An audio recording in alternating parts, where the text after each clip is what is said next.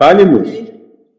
Não, eu tinha, eu tinha salvo, salvo algumas perguntas aqui no YouTube quando caiu e passei para o WhatsApp da Silvana, mas ela já me respondeu que já haviam sido feitas. Então, com a gente está tudo tranquilo, mentor. Muito bem, moço. Muito bem. Eu espero que essa essa nossa conversa, essa oportunidade de estarmos todos aqui novamente reunidos, isso vem acontecendo muitas e muitas vezes, embora vocês não consigam as perceber na sua totalidade. E cada vez que a gente tem esse tipo de conversa, esse tipo de situação, que vocês consigam pegar algo seja lá o que for, começarem a executar isso no dia a dia de vocês. Trazerem isso para a manifestação da vida que lhes cabe. Para que vocês tenham a oportunidade de, gradativamente, passinho a passinho, irem sutilizando a experiência de existir aqui. E gradativamente vocês vão se reconhecendo. Vocês vão se auto-percebendo. A minha proposta é como se fosse um vírus, um vírus do sistema humano, onde esse vírus, célula a célula, vai destruindo essa proposta de sistema e permite que se manifeste uma proposta outra de realidade onde todos vocês se reconhecem como sendo uma coisa só. São o que são. Não tem nada além do verbo. Vocês são o verbo.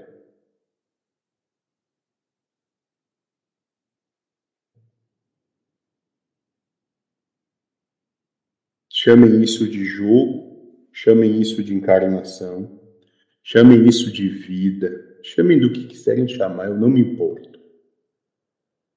Eu só tenho uma promessa, e essa promessa eu fiz quando isso tudo começou. Que todos iriam até o fim. Só isso. Se não temos mais nada. Boa noite para vocês.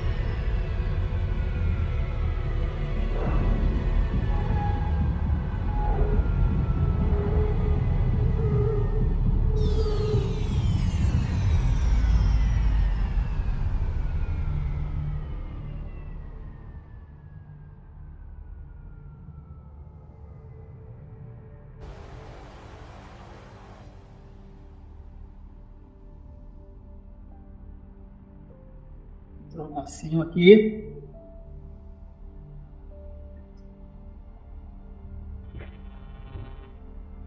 Já está sendo gravada, Haroldo, ou ainda não? Sim, já estou gravando. Na semana passada, ou melhor, na, na última live, eu acabei deixando para gravar quando o mentor chegasse e acabei esquecendo. E eu perdi o início, mas a sorte foi porque o YouTube estava salvando tudo. Eu acabei usando a gravação do YouTube, que estava mais completa. Então hoje eu já, por prevenção, já comecei antes do mentor chegar. Fala, Márcio! Opa, hoje eu tô com trilha sonora aqui, ó. O vizinho tá animado.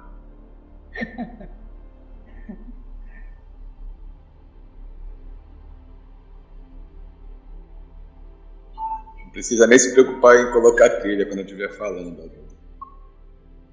Beleza. E aí, Márcio, colocamos o seu tema, viu? Ficou bacana. É, quem sugeriu foi o Marcelo, né? Eu só endossei. É, você filtrou bem. É curioso. Qual foi o tema? Eu não entendi direito O que, que você não entendeu direito?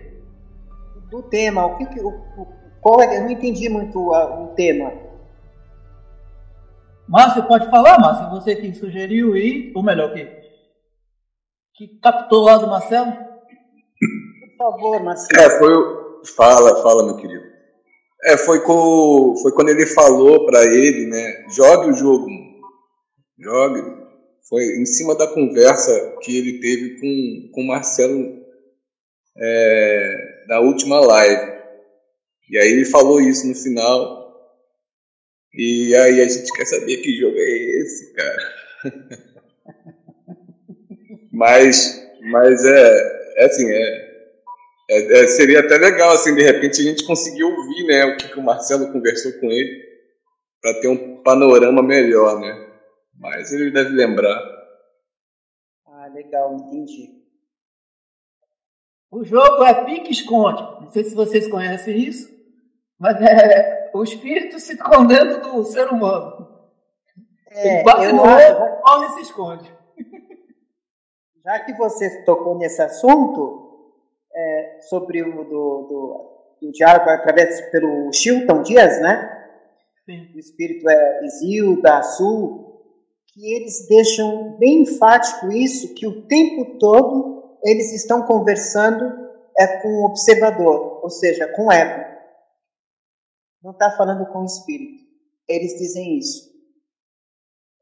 A Isilda deixa claro ali, eu estou o tempo todo falando, não é com você, ser humano, é com o percebedor. Ou seja, espírito não tem nada a ver com aquilo. Nada, nada, nada. E como Joaquim diz, né? Espírito não pensa, não fala, ele só emana amor. E isso está bem, esses, esses áudios que você está colocando, está deixando bem claro isso do percebedor, quem é. E, em hipótese alguma está falando de, de, de espírito do ser. E depois, em áudios, a própria Sul fala que eu estou o tempo todo conversando com percebedores. Que é Ou com a egrégora, né? Essa egrégora pensamentos que se percebem, Pela pensamentos que têm consciência de si mesmo. E nós somos Isso, dessa egrégora. Deve que Oi? cada um tem uma egrégora. É uma egrégora. Esses pensamentos, espiritualmente falando, é uma egrégora. Cada pessoa tem uma egrégora, esses pensamentos. E esses são observadores. Não tem nada com a ver com espírito. Porque a- o Assu falou, eu estou o tempo todo conversando com observadores, com almas, com, consciências, que não é espírito, muito menos humano. Muito interessante esses áudios que vão vir aí. Aí é que tá, o jogo é de quem, né?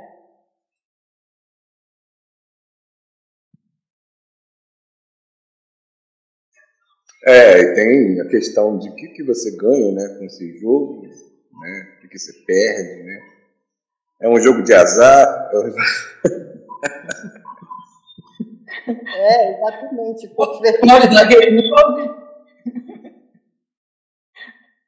ou depende da minha estratégia, da minha eficiência. Olha, Márcio, o que o mentor vem trazendo é que a gente tem alguma estratégia para isso. né? E a gente pode dar alguns passos, inclusive nessa questão da própria autopercepção. É um direcionamento que nós mesmos promovemos. É, então, eu percebo isso, assim, tipo, por mais que dizem, né, por aí que nem os pensamentos controlam e tal, mas eu sinto, assim, que em determinado momento, né, se eu alimentasse tal pensamento, esse pensamento me faria sentir tal emoção. E isso acaba não acontecendo porque eu não alimento aquele pensamento. Esse pensamento vai me dar prejuízo, né? Então eu vou deixar ele morrer. É, o mentor vem trazendo essa ideia, da, o Joaquim também já trazia, né? Da gente pensar o pensamento. Assimila ele, é, dá atenção e repensa, né? antes de sair com os impulsos. Então significa que a gente tem alguma ação.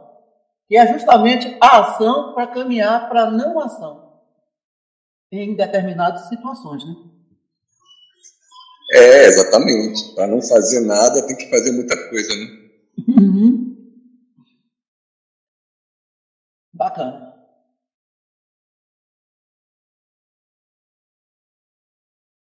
Agora, se o Lindomar não tivesse aquela ação de colocar a mãozinha na frente do saco, eu não sei o que seria, não. Pois é, será que acertou mesmo?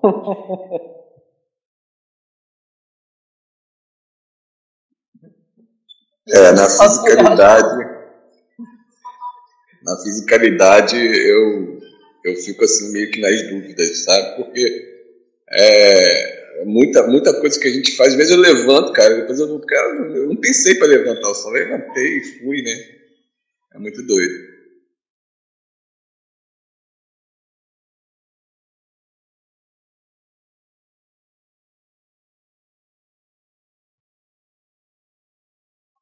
Agora, eu não sei se vocês notaram, mas nessa última conversa que eu tive com o mentor, ele deixou, não digo claro, porque as palavras elas têm significados diferentes para a gente e também tem a questão da compreensão. Cada um consegue cognizar de uma forma.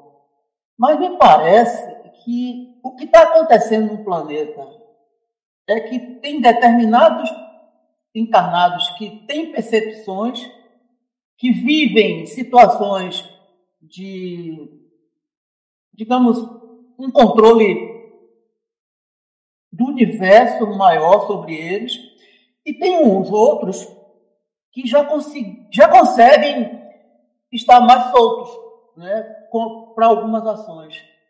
Ele, quando falou, ele disse: sim, moço, para alguns isso é, falando da, da questão do livre-arbítrio, né? ele disse, para alguns isso é taxativo, algum termo assim. E para outros que já se encaminharam na autopercepção, esses sim já conseguem é, pensar e agir dentro de alguma escolha para suas realidades.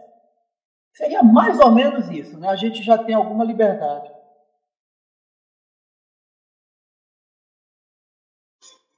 É, é porque a gente estuda que é separado, né? O espírito do ego, da, da alma, agora tem isso também, né? Mas no final das contas é tudo uma coisa só, né? Ele, na verdade, deixou claro também, Márcio, claro entre aspas, né? Que esse ser, ele está se aproximando do, da consciência que o, o, o Lúcifer chama de percebedor, né? a partir dos olhos da Isilda que é o pensamento que se percebe, né? um pensamento que tem consciência de si. Esse é o ser humano.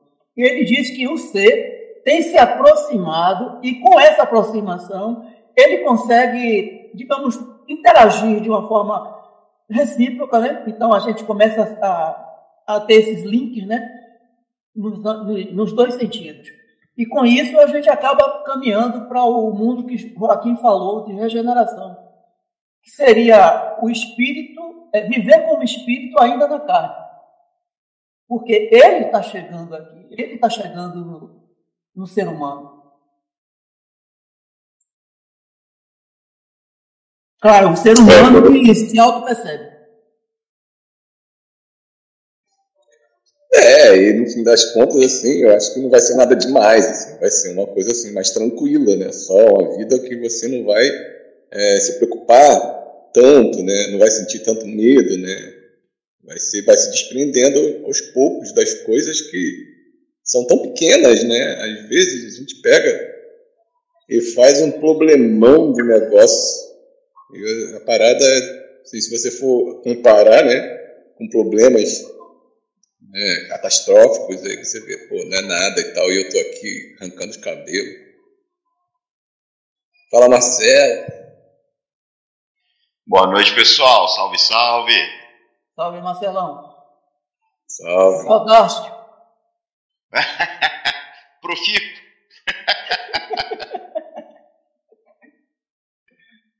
A gente estava falando aqui sobre o tema, né? Aí eu, que, é, eu disse que seria legal a gente saber de você como é que ele chegou a, esse, essa conclusão para você, né? O que, que vocês, estavam, estavam conversando para ele falar para você, para você só jogar o jogo? Então, foi até é, na última live, é, eu acabei contextualizando um pouco antes de mandar a pergunta, né, Márcio? E foi justamente, né? A gente vem estudando, a gente vem é, buscando conhecimento para, no máximo é, das situações, você conseguir manter né, é, o equilíbrio, principalmente não sofrer, né? Eu confesso que para mim o meu maior desafio nessa jornada, nesse mundo corporativo que já estou aí, sei lá, que 28 anos trabalhando em empresas, acaba sendo sempre a minha maior prova, né? E você está ali, você está é, participando das coisas ativamente, você impelido isso dia após dia, enfim. E o legal foi que a hora que eu levei isso para o mentor, foi na hora que ele trouxe. Falei, cara, joga o jogo. Realmente entra de cabeça, joga, esteja ali, esteja presente, faça as coisas, só que nunca se esqueça de que tudo isso é só um jogo, né? Você não faz parte dele. Então foi muito interessante isso. E foi engraçado, porque até quando a gente estava debatendo um pouco o que poderia ser sugerido como tema para a live de hoje, poxa, essa semana eu acabei tendo algumas experiências e justamente o que foi me dito na live passada foi o que serviu como uma luva, assim, né? no dia anterior ao que tinha ocorrido, eu falei, é isso, cara, é só um jogo.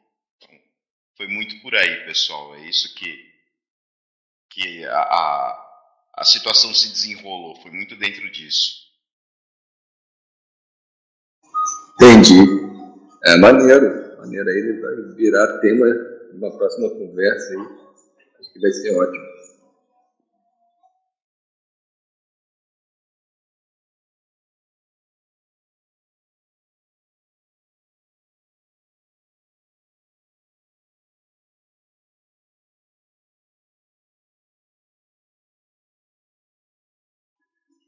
Fechei um pouco aqui a janela para ver se Tá. Boa noite, pessoal. Salve. Boa noite. Salve, Boa noite.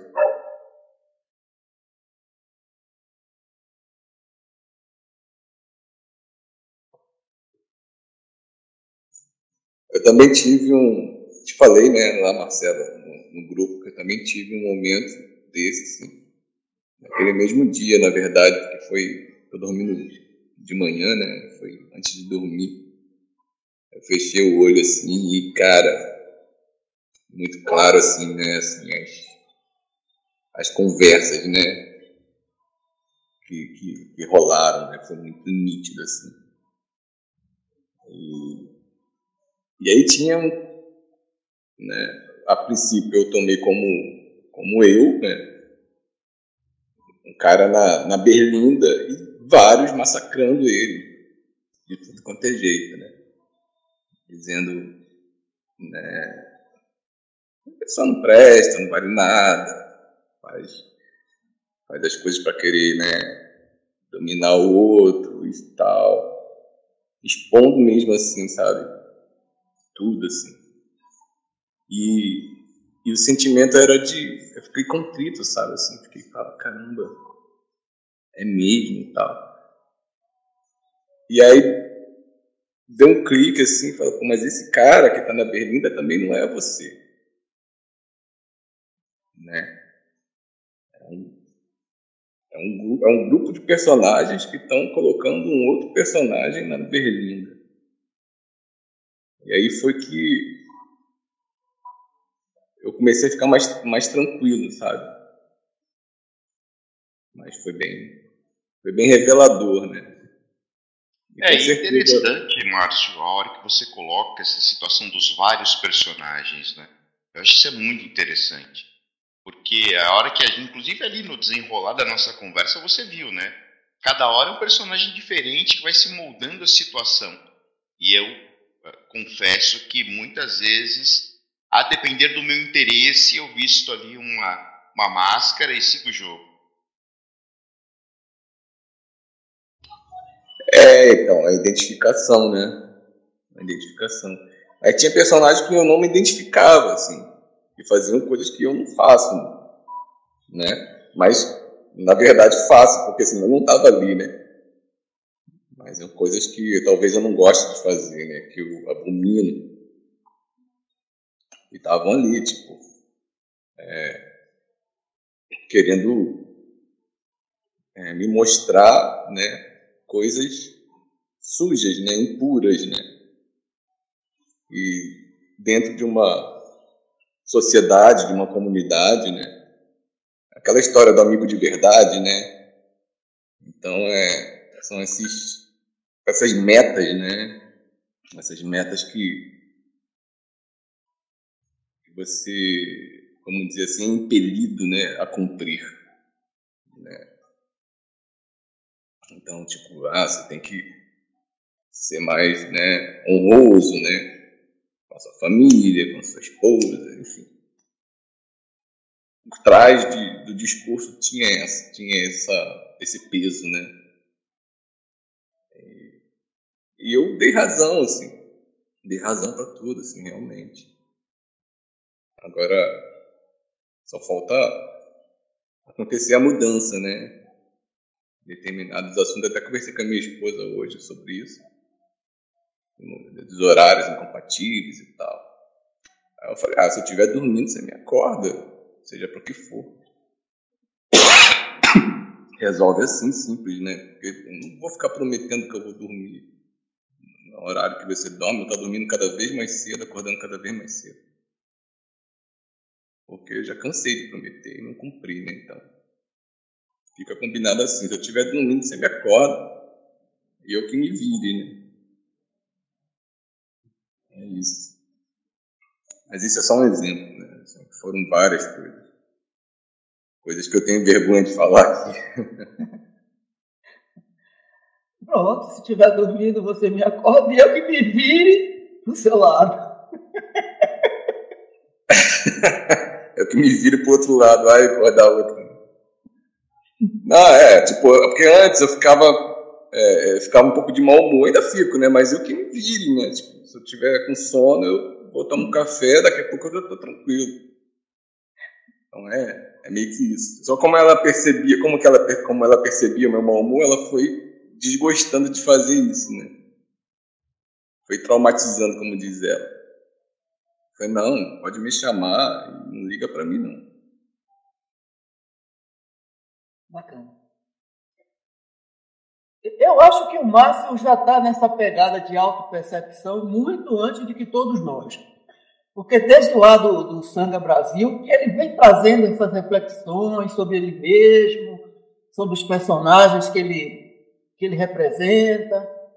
Ele está muito nisso aí já por bastante tempo. É, assim, tipo, eu, eu costumo dizer que é a única coisa que dá para fazer, né? Dá para fazer. Se, se, tem alguma coisa que, posso, que eu posso fazer, é isso, é é, perceber e eu gosto de falar porque quando eu falo eu, eu vejo com mais clareza né, ainda né?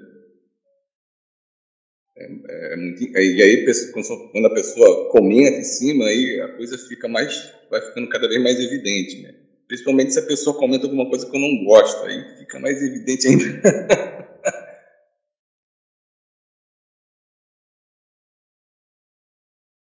Mas interessante isso, Márcio, essa questão do falar, né? É, até a respeito do evento que ocorreu essa semana, foi muito interessante, né? A gente trocando mensagens no grupo. Eu confesso a vocês que foi muito liberador até você compartilhar coisas que muitas vezes eu sempre varri para debaixo do tapete e deixei lá tudo escondidinho. Foi muito bacana também poder estar compartilhando isso aqui em casa com minha companheira na boa, assim, sabe? Sem sentindo culpa nenhuma. Falei, é isso. Foi bem assim.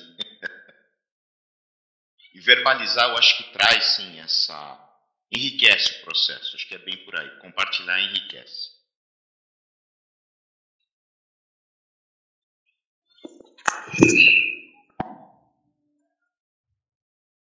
É, outra coisa que, que é, eu vi assim de resultado nessa prática, né, foi que eu também comecei a ficar mais é, livre para falar o que eu penso do outro, né?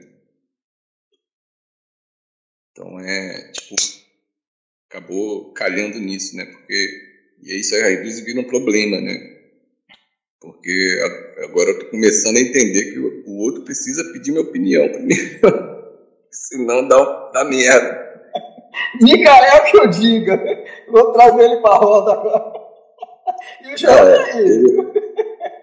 Mas tu vê, a passagem dele foi uma grande lição para todos nós, né? Sim.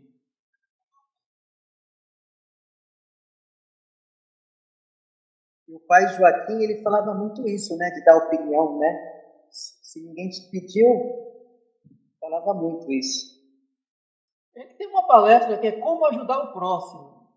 É uma palestra enorme, e acho que são 33 vídeos, de média de 10, 15 minutos cada. E ele fez isso presencialmente, e é um trabalho maravilhoso. Dá muitas dicas sobre isso. Nesse sentido mesmo aí que você falou, Vicente. Se não lhe pediu sua opinião, guarde ela para você. É, e esse, esse, essa de autopercepção tem ocorrido bastante comigo também essa semana, muito forte também. De eu, às vezes, estar apontando o outro julgando e na mesma hora, minutos depois, eu fazendo a mesma coisa. Impressionante. Eu tenho observado também isso, tem ocorrido bastante essa semana, sabe? Eu falei, nossa, é melhor antes eu tivesse calado, não falado nada. E também cai aquele negócio do auto-perdão, né? Sou eu, a personagem, vou me perdoar, isso aqui não, não, não sou eu. E também a, essa história de não opinar, né? Eu não sei se vocês já se oportunizaram a ver esse vídeo 5, na verdade o corte 5, né? E que amanhã, hoje eu não coloquei porque a gente teria live, amanhã eu vou estar colocando o sexto que é o complemento desse que eu coloquei, que é o número 5. Né? Eu dividi a instrução, eu dividi em duas partes. A primeira já é essa que está aí disponível para vocês. Mas o que me chamou especial atenção é que neste vídeo, neste áudio, né, nessas instruções, o Açu ele, ele é interpelado por um camarada do grupo. Né? E, e ele incorpora praticamente o nosso ego.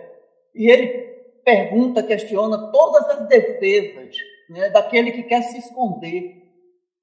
Como o mentor disse bem no, no corte que a Nara trouxe e chamou a atenção, ele quer se esconder entre você e o seu medo, que é o local, ou melhor, atrás do seu medo, que é onde você não quer olhar.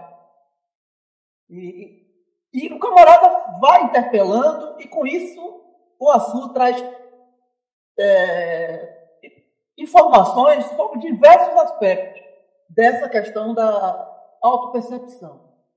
É bem esclarecedor. É um complemento de todos os vídeos que a gente já colocou. É como se fosse assim um pequeno fechamento. Bacana mesmo. É, recomendo vocês darem uma olhada.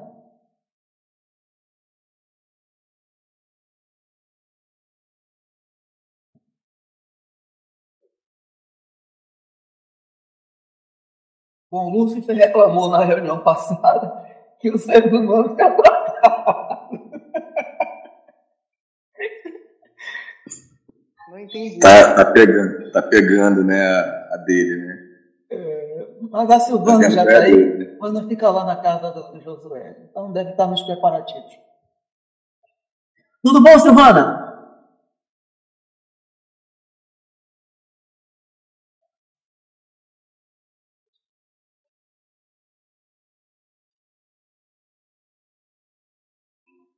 O lance dele é provocar, mano.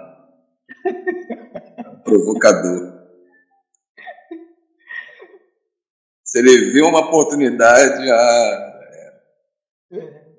Ele futuca o ego. Eu, ele fala assim com o dedo, ele fez, moço, eu vou lhe destruir, moço. E vou sentir prazer em fazer isso. Vou acabar com você, ainda aqui com os dentes, né? Isso, vou botar no moedor de, de carne. Se você tiver no ego, rapaz, você vai chorar, vai se morder, vai querer trucidar ele. Se tiver coragem, né? Ah, por isso que o André não gosta dele, pô, porque ele tá fazendo o papel do André, André é concorrência, né? É verdade, é uma boa perspectiva, é uma boa percepção sua.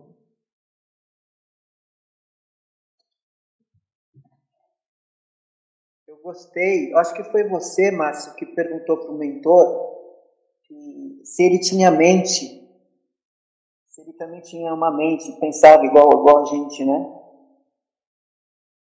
Uhum.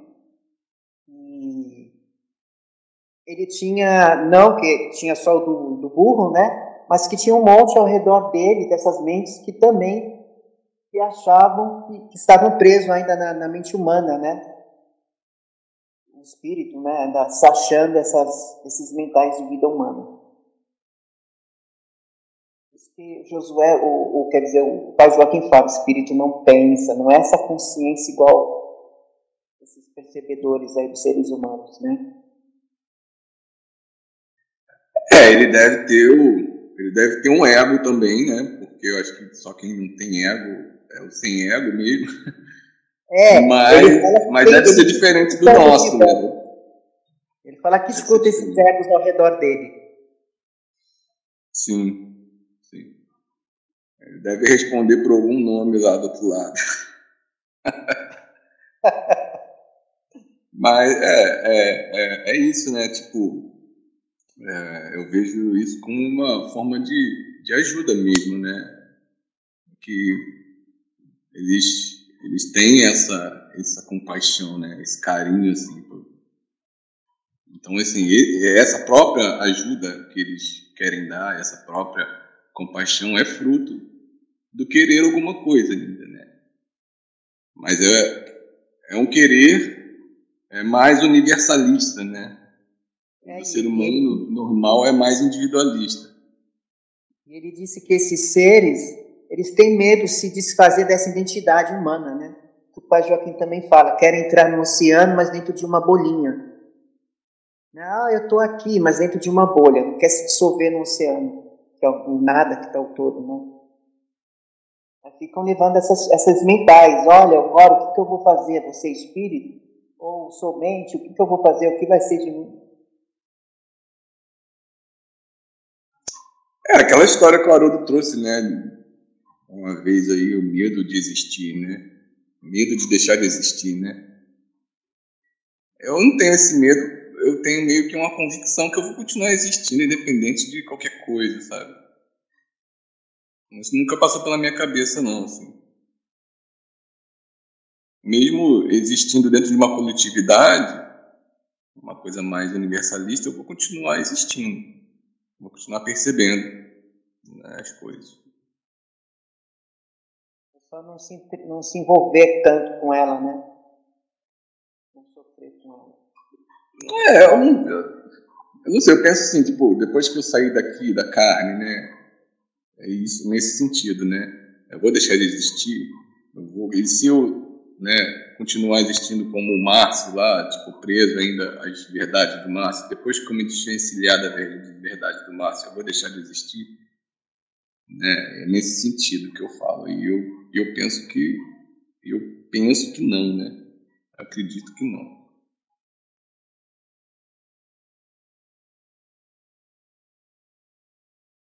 Eu acho que, que essa questão toda passa muito por aquilo que a gente acredita, né? Eu acho que isso até na última live também foi uma coisa colocada, ou não, minto, acho que foi na conversa da Lua, né? É, com o Haroldo. Eu acho que é, essa questão toda daquilo que a gente projeta, aquilo que a gente acredita, você acaba meio que traçando sua, sua realidade em cima daquilo também, né? Então, justamente, eu acho que esses trabalhos que Principalmente esse com os intraterrenos, essa questão toda do é, sul, né, Haroldo? é, eu acho que é muito interessante que a proposta é, poxa, vamos é, é, entender que o percebedor não existe, né? Uma outra proposta, assim, acho que está tá de uma maneira didática. Eu tenho, tenho visto e revisto algumas vezes esses vídeos, porque eu tenho trazido novas reflexões, assim, novas percepções a respeito do que está rolando, assim, sabe?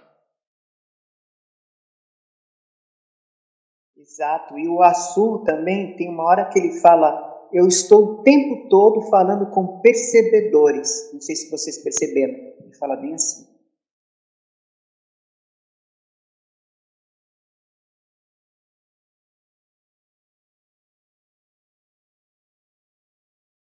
E, e, é, e é muito louco essa situação toda, porque quando a gente acaba eh, navegando na internet, acaba vendo outras correntes, e tem gente bacana por aí, né?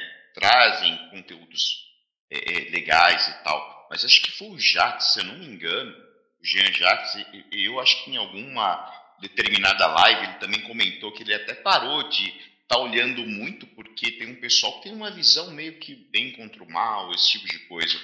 E, gente, é, na boa, assim, né? São coisas que muitas vezes você acaba tá ali, se você começa a acreditar naquilo, você embarca. E muitas vezes no, no desencarne, você vai continuar vivendo aquela realidade, né? Depende muito daquilo que, que você acredita, que você traz como realidade, né? E o legal é que eu acho que aqui a gente está trabalhando uma outra proposta, né? Uma outra coisa que, poxa, para mim realmente tá deu um clique, sabe? Virou minha, minha vida de ponta cabeça. Bacana. É, bacana, como eles estavam trabalhando aqui, né? Porque é exatamente a minha percepção também. Virou a vida de ponta cabeça. Porque ele, ele trouxe situações de definições. Enquanto a gente estava muito preso a essa questão do espírito, que a gente é uma marionete do espírito, que tudo é, a gente faz, não tem responsabilidade com o que fazemos, porque quem quem está experienciando é o espírito, é o espírito é que vai evoluir com o trabalho nosso. Quando, na verdade, ele aproximou isso da gente. Né? E o mentor já vinha falando isso também. Então, veio a calhar, casou muito bem. E esse último vídeo, ressalto novamente, ele traz uma situação que eu tinha questionado do mentor sobre essa questão das realidades paralelas que são os nossos Deus, outros Deus, semelhantes fisicamente a nós mesmos e, de certa forma, até psiquicamente, com pequenas distinções para que as experiências sejam distintas, de certa forma, para que haja essa amplitude de percepção e de autopercepção. E eu falei para o mentor que quando nós apagamos aqui, essa consciência flui para uma outra linha espaço-tempo que esta que, que este personagem aqui encontra afinidades, ou seja, realidades mais próximas. E eu tenho sonhado com situações dessa, onde eu chego lá e encontro um maroto vivenciando coisas muito próximas daqui, com os mesmos personagens de interação do cotidiano, só com algumas diferenças que eu percebo. É, inclusive, minha mãe, eu tive o último sonho onde minha mãe estava viva nessa realidade. Isso está sendo muito bacana, muito bacana. Mas o, o, que eu queria falar é que o Basu traz nesse último vídeo que o que o Márcio trouxe, né, que ele vai continuar existindo. Eu não sei bem se isso é ele trazer isso para ele é interessante, porque o que o Assu diz é: se você se vê como algo, se percebe como algo, você vai continuar sendo sempre algo e sempre separado de, de você mesmo, que é quem você não percebe agora. Então você vai ficar fluindo sempre em outros maços, em outras linhas espaço-tempo. E ele traz uma, uma solução bem interessante, que ele diz que aquilo que você consegue de autopercepção aqui nessa linha temporal você dissemina para todos os outros eus. O que você realiza aqui, você aquela questão do, do centésimo macaco, não sei se vocês conhecem essa experiência. É como se isso ficasse numa caixa, né, que é um registro, onde todos esses eus acessam ao mesmo tempo. Porque são consciências que estão trabalhando coletivamente. Quer dizer, na verdade, uma consciência repartida que coletivamente integra todas essas percepções. Eu achei isso bacana, como solução para a retirada do véu. Sim, que vão ser dissolvidas. Vão ser dissolvidas. Mas essa, isso é a dissolução que eu falei aqui agora. Sim, é você, é. o que você alcança nessa, nessa linha de espaço-tempo, você dissemina em todas as outras. Eu falo, não sei se de forma horizontal e vertical também, né? É o tal do, do salto quântico, né? Atuando em todas essas linhas. Diga, Lúcia. É o tal do salto quântico. Sim, é o tal do salto quântico. Haroldo, o que você trouxe agora, é, se a gente ampliar um pouco mais, talvez seja aquela ideia de Deus que eu acho que já foi trazida algumas vezes, né? Exatamente. Exatamente.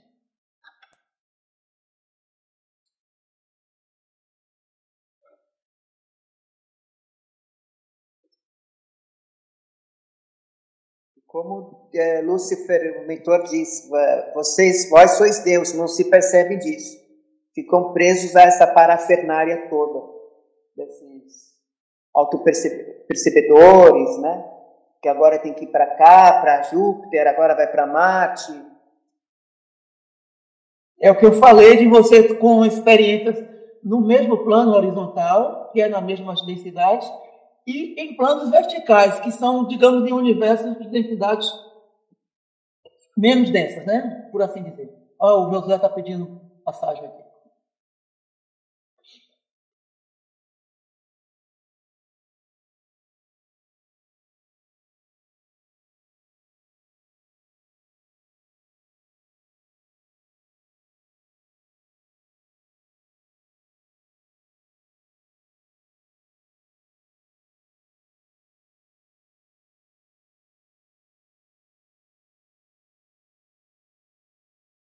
O microfone. O microfone do mentor está desligado.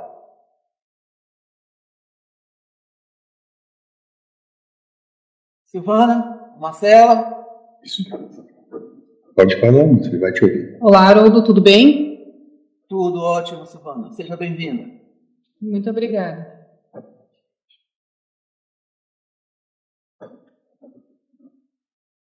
Salve, moço. Salve, meu irmão. Você que vai conduzir? Estamos aqui para isso. Muito bem. Muito bem. Qual é o tema? O pessoal sugeriu o tema hoje que é a vida humana um, um jogo? Muito bem. E se for, como jogá-lo? Ótimo, moço. Então, o que eu vou dizer agora vai ser justamente como essa conversa toda vai se encerrar. Do ponto de percepção daqueles que já passaram por isso, que já trilharam esse caminho, um caminho muito parecido com esse, sim, é um jogo, até é, pela. Como é que. Sim, infantil até, não obstante necessário. Porém, quando que trilhado já, quando já jogado todo o jogo, ao final dele se percebe apenas a infantilidade que ele contém. E tão infantil, tão infantil que apenas serve para demonstrar para aqueles que participaram deles, desse jogo, ao posicionamento que tinham em relação ao todo, ao universo, à própria existência.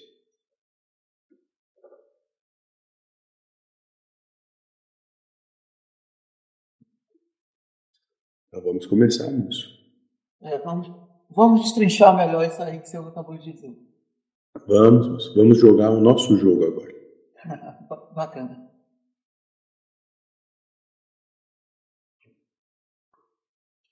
Você vai fazer a primeira pergunta, moço?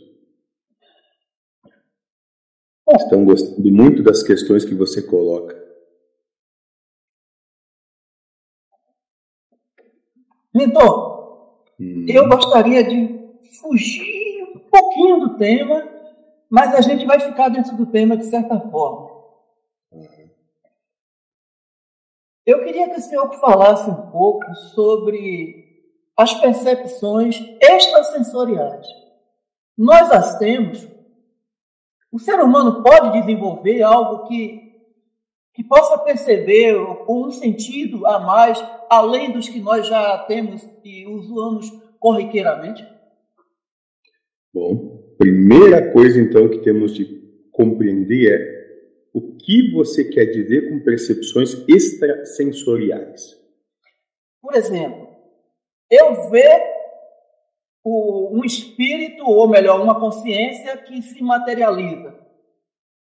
Hum. Eu estou usando percepções extrasensoriais porque os meus olhos são feitos, programados para eu interpretar as energias que têm qualificações de matéria física. Hum. Então, tem médios que veem isso e dizem claramente que aquele ser está diante de você, dele. Então a gente diz que aquilo é uma percepção extrasensorial. Eu vou, eu acho, moço, que eu vou eu vou destruir um pouquinho esse todo esse seu romantismo. essa, sempre essa. Moço,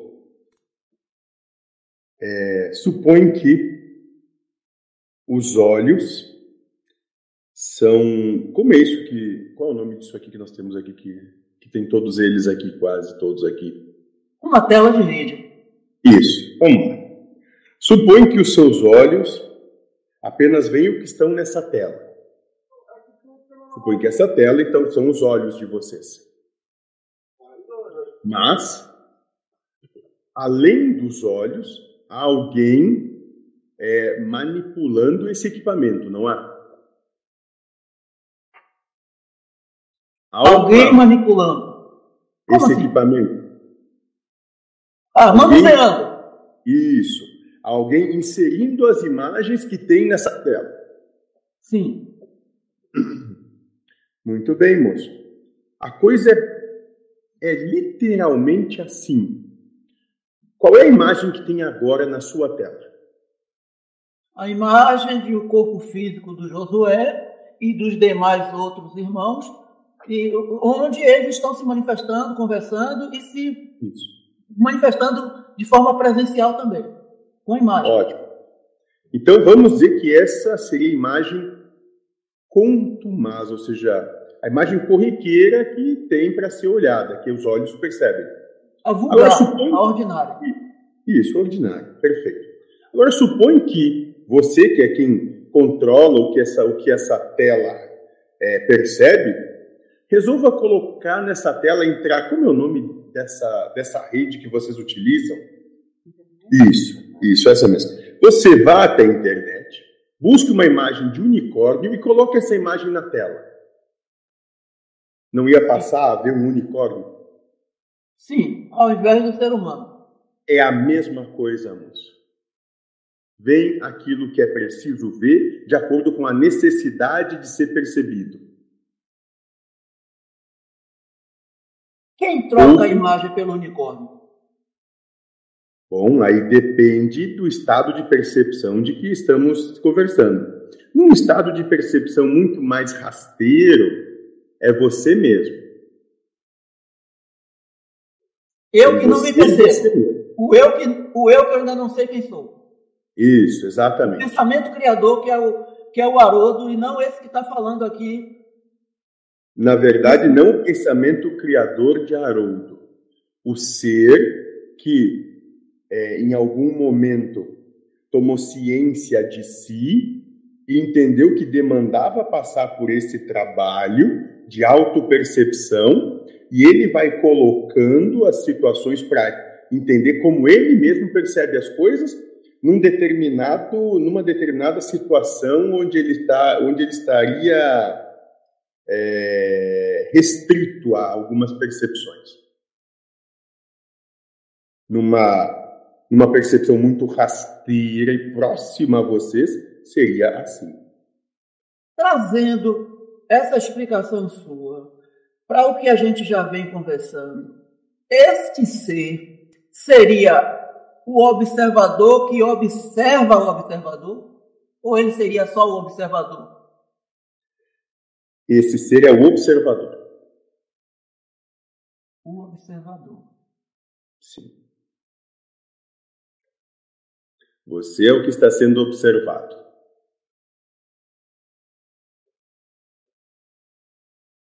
Como eu disse, num estado de percepção muito mais rasteiro.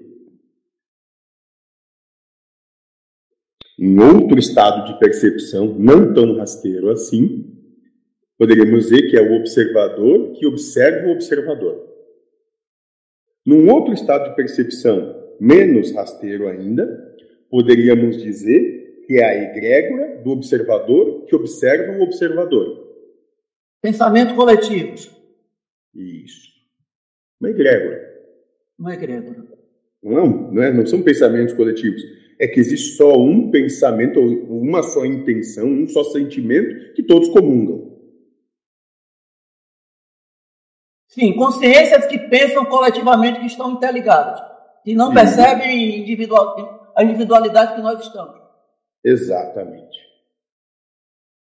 Até que nessa, nesse, nesse conjunto de conexão, você pode dizer, ah, é Deus que, que mostra as coisas aí que vocês veem. Entende, moço? Mas existe um encadeamento de seres que têm funções e que vão é, organizando as coisas que acontecem. Mas num, num, num, ponto de percepção muito mais elevado, pode dizer, ah, é Deus. Não tem problema algum também. É a vida, é o universo. Sim. Mas de lá até vocês, existe um contingente muito grande de seres que vem trabalhando para que as coisas aconteçam como tem que acontecer. Então quer dizer que tem o pessoal que, que dá suporte nesse palco, mentor? Tem os contra-rega, tem o pessoal que traz a roupa, tem o pessoal que, que bota a árvore no, naquele lugar para criar uma paisagem. Existe isso? Moço, você acha que tudo quanto é espírito é vagabundo, né? Não, moço, está todo mundo trabalhando. Está todo mundo, mas nem você, escravizado. A diferença deles para você é que eles são livremente escravos e a realização que eles sentem no servir é o que proporciona toda a felicidade que eles angariam e que são merecedores.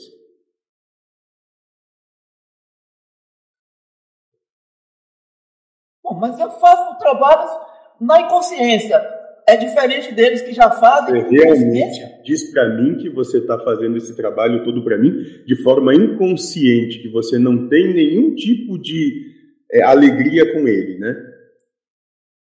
Bom, a alegria é total, mas a inconsciência então, também, porque eu estou nesse nível alguma, aqui. De forma alguma inconsciente, moço. Se você quisesse nesse momento jogar tudo pro alto, jogaria.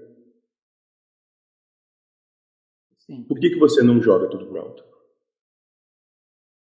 Eu não sinto isso. Não sinto assim. Isso. Porque você já percebe que isso é você também. Que você Sim. não se reconheceria a quem disso. Porque você já encontra ali comunhão com o universo. Sim. Por isso. Por isso do servir, nada querer, nada saber, nada esperar, nada ser, apenas servir. O servir é a felicidade total. Mas não é um servir por obrigação. É um servir por percepção e entendimento de si que eu sou esse servir. E isso me completa, isso me realiza. É aqui que a felicidade reside em mim. Não há obrigação, há só bem-aventurança.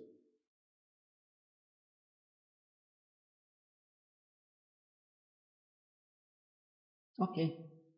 Ótimo.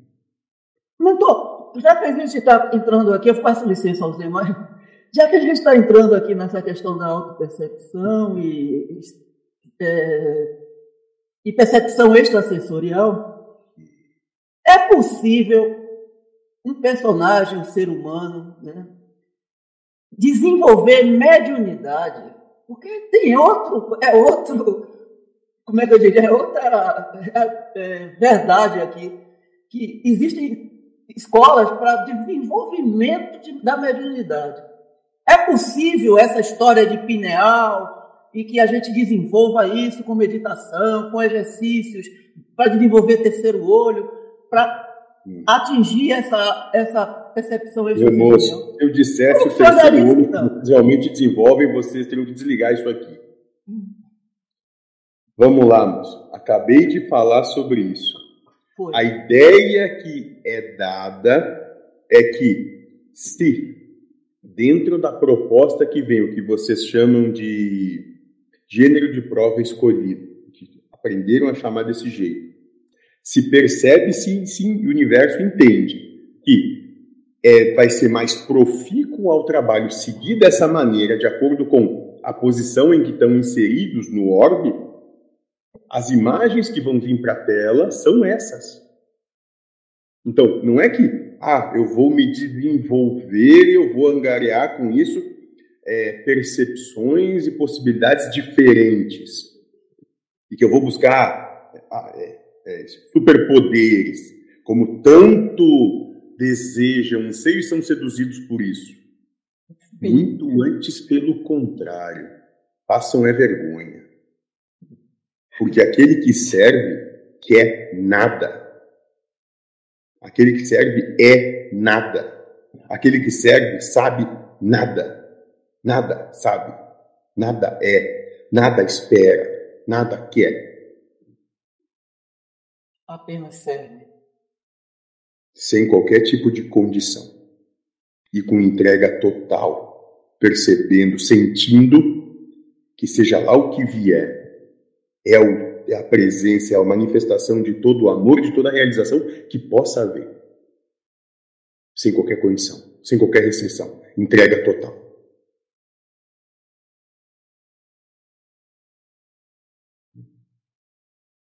Muito bom. Entende, moço? Então, começar, e falo isso dessa maneira com vocês, vou me repetir, porque entendo que já passo a conversar com seres que buscam sair do jardim da infância. Agora, se é do desejo de vocês continuarem ouvindo coisas do jardim da infância, eu tenho um vasto arsenal para distribuir, sem problema algum. Se vocês querem continuar sendo enganados porque é mais bonitinho, para mim, tudo bem.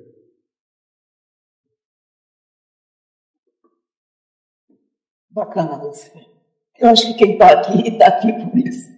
E as minhas perguntas têm exatamente, digamos, essa afiação. É para furar mesmo e esvaziar esse, essas bolhas de ilusão. Tem uma. Vai lá buscar. Em cima da mesa ali deve ter um. Vamos, continue. E, pessoal, eu vou. Diga, então. Continue. Entenda que as perguntas que você faz também é alguém jogando na tela. Então não tenha é, melindre. Isso é o que esses que estão aqui, esses que vão ouvir, vão ver isso em algum momento, precisam. Têm o direito de ouvirem isso. Também vai pesar sobre eles o peso da responsabilidade de como vão utilizar. Perfeito. Muito bem.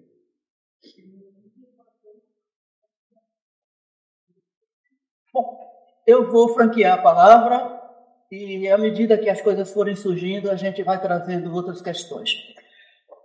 É, queria dar meu boa noite ao pessoal do YouTube, né, que já deve estar nos acompanhando agora.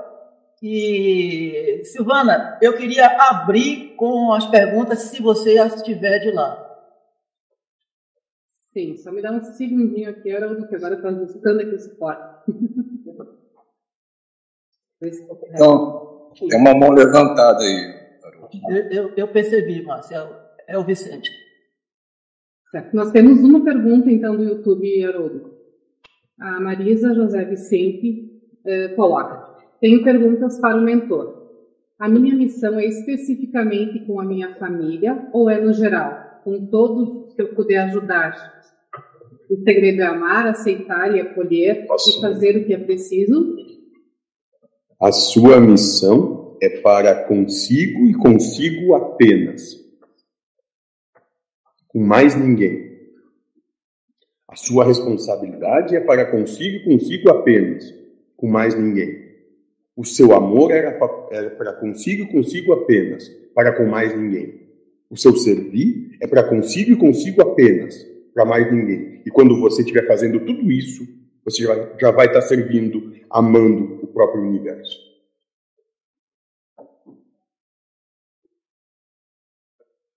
Temos somente essa, então, Haroldo. Obrigado, Silvana. Lembrando ao pessoal do YouTube que nós temos na descrição dessa live o link para participarem, aqueles que se interessarem. Eu estou tendo retorno aqui, vocês estão tendo isso também? Eu estou com eco aí? Responda, Tá bom, Haroldo. Tá, tá bom? Ok.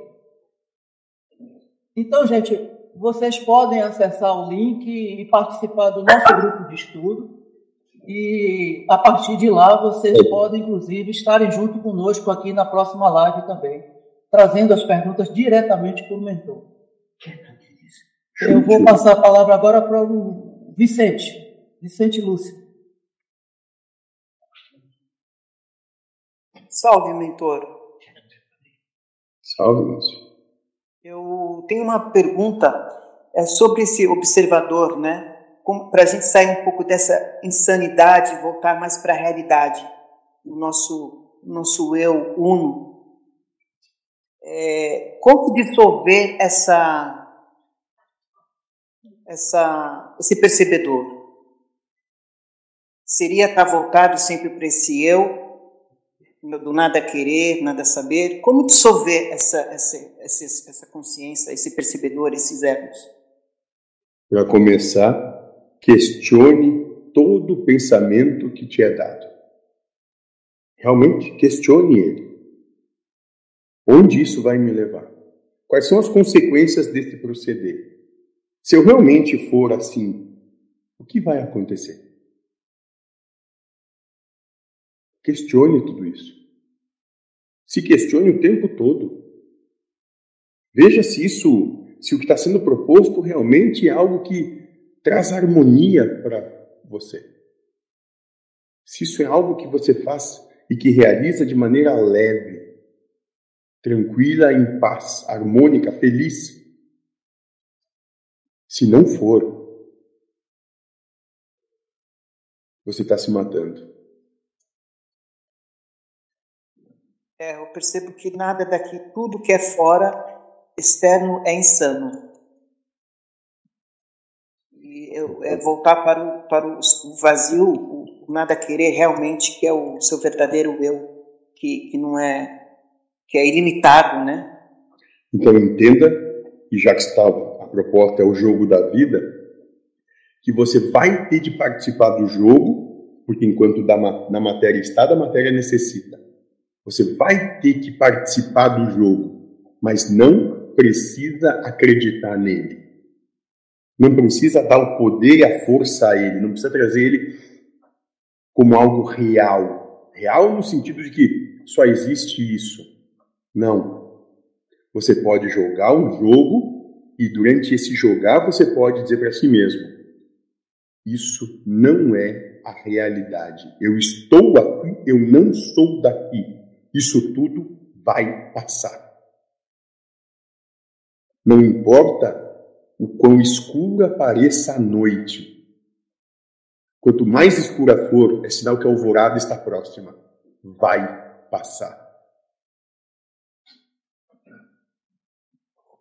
Perfeito, mentor. Salve. Salve.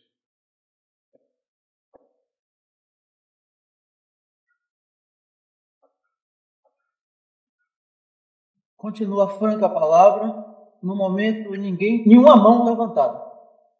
Haroldo, então eu posso fazer mais algumas perguntas aqui do YouTube. É com você, Tentar. Silvano. Uh, o Robson William Figueiredo questiona o que é o jardim de infância. O jardim de infância é esse estado de percepção onde tudo é para eu, só importa o que importa para mim, e as coisas todas têm que ser subordinadas e sujeitadas àquilo que eu quero, eu desejo, eu ambiciono e busco.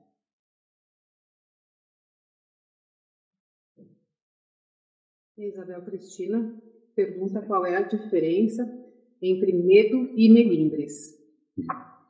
Medo é quando você se paralisa, você não consegue seguir, você o movimento cessa, porque você não consegue se seguir. O melindre é quando você se sente é, desconfortável ou não quer deixar alguém desconfortável com aquilo que for dizer ou expressar. Era isso, Haroldo. Obrigada.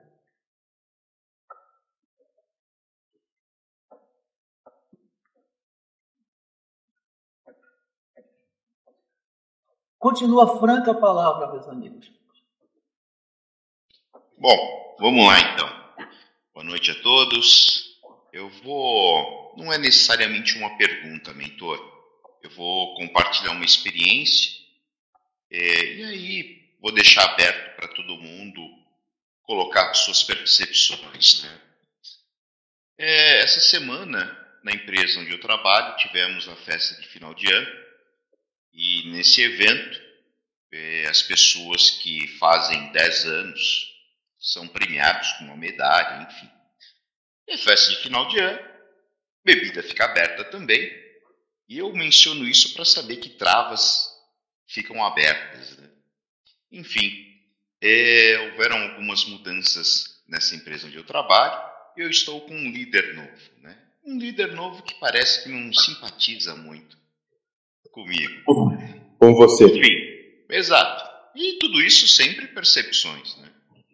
Enfim, uh, no momento em que eu fui chamado para receber a minha premiação, houve uma, um barulho, o pessoal fez bastante festa, né? E até fiquei surpreso com isso. E quando eu subi ao palco, houve bastante é, é, festa, todo mundo feliz, aquela coisa, todo aquele protocolo, ó, oh, 10 anos, obrigado pelos serviços prestados, enfim. Né? As duas coisas cinzas aqui. O fato foi que quando eu saí, eu desci, aí fui lá tirar as fotos, aquela coisa toda. Né? E uma das pessoas chegou perto de mim e falou. Poxa, cara, que é, seu Ibope parece um rockstar, né? Aquela coisa toda. E aí, eu, exato. E aí, man, dentro, dentro desse contexto corporativo, é, obviamente até naquela necessidade que eu estava, poxa, olha, estou numa situação desconfortável aqui, já criei automaticamente uma historinha na minha cabeça. Uhum. E essa historinha foi a seguinte. Exato. E a historinha foi a seguinte: olha só, puxa, o povo aqui me adora, né? Como eu sou um cara querido, Olha que bacana o pessoal me ovacionando aqui. Poxa, o legal é que são as pessoas de baixa hierarquia, né? Olha como eu sou um líder legal, olha como o pessoal me gosta, né? E aí eu automaticamente pensei nesse novo líder que eu tenho e falei, olha, acho que foi uma resposta para ele, né? Uhum. Olha só como é, é, é, bom ele ficar esperto, porque eu sou um cara querido na empresa, né? Como é bom botar no dos outros, né, moço? Ah, foi uma como maravilha. Gostoso, né, moço? Ah, foi assim um deleite aquela noite, né? E aí eu me senti, né, o rei do povo, né? Aquela coisa, né? Falei, nossa, realmente como a minha visão de liderança é melhor que a dos outros, né? Enfim, de novo, a festa tinha álcool e obviamente a minha mente se libertou, né? Aí aquele recado que o senhor já havia dito para me deixar na testa, né? Hum. Lembre que isso aqui é só um jogo. É, eu confesso que aquela noite eu cheguei em casa, né? Cheio de si. Beleza. Sei que no dia seguinte, eu acredito que tudo isso que a gente tem discutido fez seu efeito. Então foi muito interessante eu me enxergar, ver os meus pensamentos, ver inclusive os meus sentimentos com a situação. Ele vai tentar deleite... Perdão? Ele vai buscar te demitir. Imagino que sim. Eu imagino que sim. Esteja é muito... preparado. Perfeito, perfeito. E, e, é uma situação assim que você vê é, como eu curti aquilo, como aquilo foi bom. E justamente a hora que você vê, tá ali na competição, tá no compêndio, tá na. Poxa! E, e, assim, só no outro dia que eu falei, putz, meu. Que ridículo. Né? Olhando para eu mesmo as coisas com as quais eu me ainda tenho prazer. Então era muito é isso. É ali que vão te proporcionar a oportunidade de você cair. Preste hum. atenção. Hum. Sabe, moço? Uma árvore grande cai, só as pequenas crescem. Lembre disso. Lembre disso. Esteja isso muito presente. Não acredite nessa adulação, que ela é só o prelúdio da queda. Não acredite nisso. Hum. Ótimo, moço. E foi, foi interessante, mentor, porque essa percepção que me veio no dia seguinte, é, poxa, até aqui em casa, eu acabei compartilhando isso com minha companheira, depois eu falei com uns amigos ainda ontem no grupo de WhatsApp. E além desse personagem, outros, né?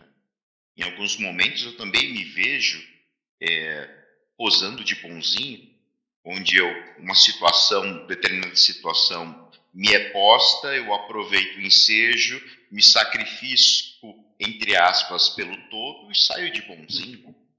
Enfim. Então você já recebeu o seu pagamento por isso. Entendeu? Não, a sua vaidade já cobrou. Ah, sim. sim. Ótimo. Sim, sim. Ótimo, moço. Como eu disse, não estou lidando, entendo que não estou lidando mais com crianças. Então posso é. ser um pouco mais claro. Por favor. E Inclusive, mentor, a hora que eu trouxe isso, eu abri essa experiência para todos, é para que houvesse, está aberto, não, não há necessidade nem de generalizar, pode me colocar como é, exemplo mesmo, falar a respeito de mim, que eu estou aberto. Ótimo, Talvez só te demitindo mesmo você venha até aqui me ver. Em fevereiro eu estou aí. Eu. Eu sei. Tem outro que vai vir logo para cá. Mas deixa. Eu gosto de pegar ele de calça riada. Ai, meu Deus. Não brinca. Mas é um jogo, moço. Jogam. É. Sim, tem alguns que se jogam durante o jogo, né, moço? Aí depois, quando cai, ficam pedindo Malê, misericórdia, oportunidade de nova chance. Isso vai mudar. É, uma das coisas que eu tenho procurado fazer muito é. Poxa, desde a última live, é, assim, desde 2020 as coisas vêm acontecendo de maneira mais intensa. Eu tenho procurado justamente viver cada uma das coisas, colocando em prática tudo aquilo uhum. que a proposta do Grupo Amorosidade traz para a gente, né? Enfim, é um processo doloroso, mas eu já consigo perceber alguns lampejos de paz. Como foi essa situação mesmo? Foi bem por aí. Bom, encerrei aqui, Haroldo. Legal, Marcelo. Continua franca a palavra.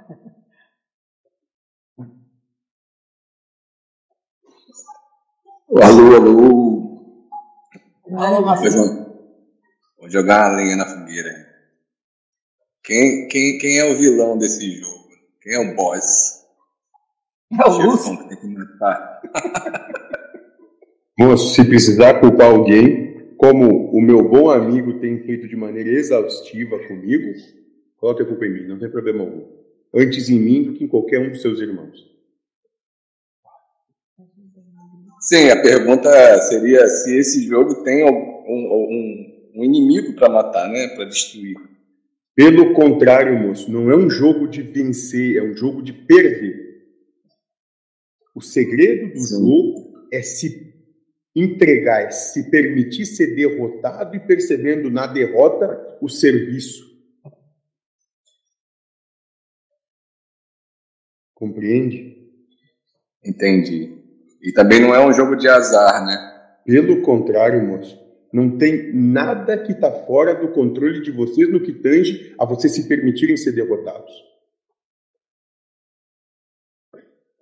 É um jogo de perder. Isso. Interessante. Esse jogo eu acho que não tem aqui, não, né? É, vamos dizer que o mundo não vos prepara para isso. Vocês vêm preparados para isso quando chegam no mundo. O mundo é totalmente antagônico a essa lógica. Também não é chegar no, no futebol e fazer gol contra, né? Não, de forma alguma. É jogando o jogo, dando toda a sua capacidade, entregando tudo de si e perdendo e dizendo: tudo bem, perdi. Fiz o que eu podia fazer com as condições que eu tinha e não alcancei vitória alguma dentro do que eu esperava. Mas o todo ganhou com a coisa como se manifestou. E se, e se ganhar? E se perceber que ganhou? E se perceber que ganhou, entenda que quem ganhou não foi você, era o que o todo precisava. Não era, por, não era o que você merecia, mas era o que o todo precisava. Então, você está a serviço do todo, dentro daquilo que se manifestou. Tipo, é dual o que você ganhou, né? Exatamente. E nada a ver si qualquer mérito de qualquer coisa, porque você estava servindo só. Ao mérito, né? Hum. Aham. É interessante porque eu estava pensando numa passagem de Jesus que ele, ele fala assim: é, se você quer me seguir mesmo, vende tudo que você tem e doe aos, aos necessitados. Ele não falou para doar, para doar tudo que tem, ele falou para vender primeiro. Né? Isso. Eu, fiquei, eu fiquei pensando, por que, que ele falou para vender? Moço, é que foi traduzido quando da maneira que chegou até vocês, como se estivesse falando dos bens e das coisas, moço. Mas não são os bens e as coisas que se estava falando naquele momento. Estava falando sim dos valores. Entreguem todos esses valores de volta para o mundo, porque os seus valores têm de ser outros. Entendi, porque se não trocar o valor, você não consegue doar, né? Exatamente. Ter ou Ou não vender aí seria uma moeda de valor, né? passa a ser irrelevante. Entende? Você pode ter ser o, mais abastado encarnado que exista, mas isso não te domina. Você não se não é mais dominado por isso. Isso só é o que é e pode ter ou não ter, que não vai transformar ou mudar aquilo que você é.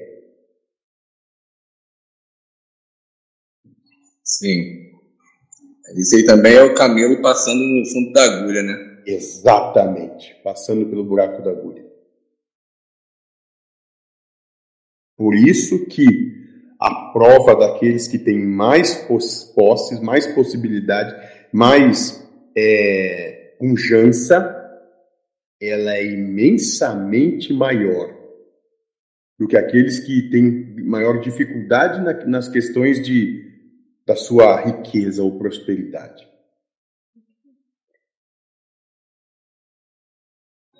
É engraçado porque geralmente eu sinto inveja né, das pessoas que têm bastância. Valores, moço. Acabamos de falar sobre isso. É entregar esses valores. Porque não é isso. Aquele que não abandonar esses valores, que não entregar eles de volta para o mundo, não pode me seguir. Foi mais ou menos isso que o pregado falou. Sim, tem quem tem, quem tem muito nesse contexto, né? Menos rasteiro, né? Vamos dizer assim. É o que mais precisa, vamos dizer, do meu amor, né? Não da minha, ah. da minha isso, moço. Aquele que vai passar maior provação na hora de ter que entregar tudo de volta. Engraçado, eu nunca tinha percebido, olhado por esse ponto, né? Para as pessoas que, que eu invejo, né? Muito bem, moço. Por isso que talvez nas suas orações ou nessas orações devessem colocar esses mais abastados em primeiro lugar. Porque aquilo pelo qual eles vão passar, a prova de ter que entregar tudo, porque nunca foi deles, só estava com eles para que pudessem cumprir a sua aprovação, essa prova de devolver sem ter qualquer tipo de apego ou domínio, essa, moço, derruba quase que todos, pouquíssimos entregam livremente, sem nada querer para si. Compreendo. É isso, Aru. Obrigado aí, querido. Valeu. Salve. Silvana, tem uma pergunta lá no YouTube, que aqui está sem mãos levantadas. Temos sim. Nós temos a Sueli Macedo Moura, que ela coloca, salve mentor. Quando somos desligados deste programa, morremos, mas já com uma certa percepção da realidade, migramos para outro programa mais elevado evolutivamente? Não. Primeiro que não são desligados quando o cessar da vida material. Vocês são apenas são colocados num outro estado de percepção mais sutil, onde passam a criar a própria realidade de acordo com os sentimentos que são manipulados através dos pensamentos. E nisso vocês têm de ir se trabalhando até que se depure todo o seu estado de desejo, de paixões, de domínio, de inveja, de ciúmes, de raiva, para poder, poder retornar a um estado de percepção de si, onde pode coexistir com outros de maneira mais é, livre e suave e pacífica. Então, muito longe é ainda de um estado de si onde as coisas são bem diferentes. A Isabel Cristina pergunta uh, a respeito do jogo, no caso. Seria um jogo de perder a razão? Seria um jogo de doar a razão, as coisas, o querer, o saber, o tudo. E o Vinícius França coloca: interessante essa perspectiva de que perder o jogo é, em última instância, vencer o jogo. E ele questiona: então, como posso perder esse jogo em grande estilo? Vá mendigar. Grandíssimo estilo.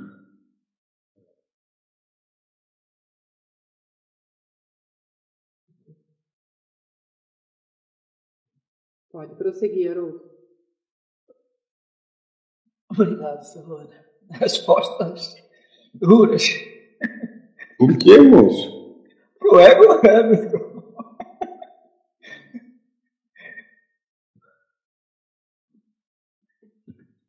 O senhor falou mendigar mesmo? É, você ouviu alguma outra coisa? Você ouviu alguma outra coisa, moça? Não, perfeito. Você ouviu alguma outra coisa? Você, moço? Algum de vocês aí ouviu alguma outra palavra que não é essa mendigar? Ou Podia ser uma metáfora. Uma metáfora. Bom, moço, então posso ser. Vou falar diferente em sua homenagem. Né? Vai. Abandone tudo. Abandone, inclusive, um estado de acreditar que sabe alguma coisa de si, que é alguma coisa.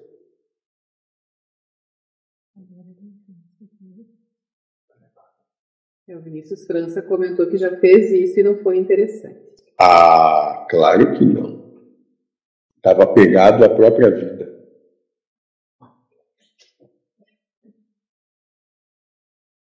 Olha, ele vai vir porque não te respeita.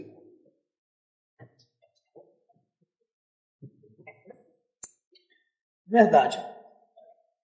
Eu acho que o que chega para a gente, o que, o que nós temos recebido, vou falar por mim, né?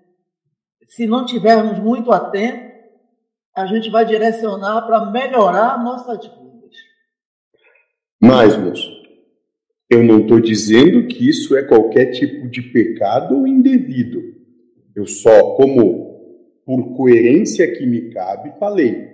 A prova daquele que mais tem é deveras muito mais complexa, porque, de modo geral, quando desencarnam, não estão dispostos a fazer isso. Tá? De entregar de volta o que nunca foi seu. Só estavam usufruindo. Aquele que nada tem, não tem dificuldade nenhuma em entregar aquilo que já é nada para ele. É só isso, porque ele perguntou, ele solicitou em grande estilo. É possível. Não estou dizendo que tem de ser sempre assim. Em grande estilo. Aquilo que vocês têm como. que vocês chamam de Jesus, nem sandálias tinha.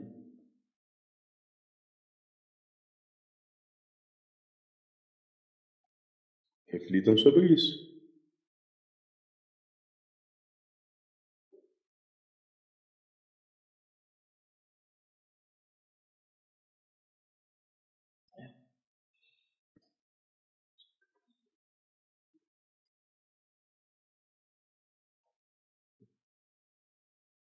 Vamos passar a palavra aqui para o Everton. Everton, é você. Salve. Salve a todos.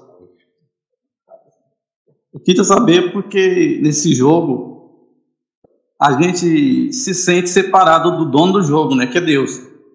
Porque ele nos colocou nesse jogo sem essa percepção.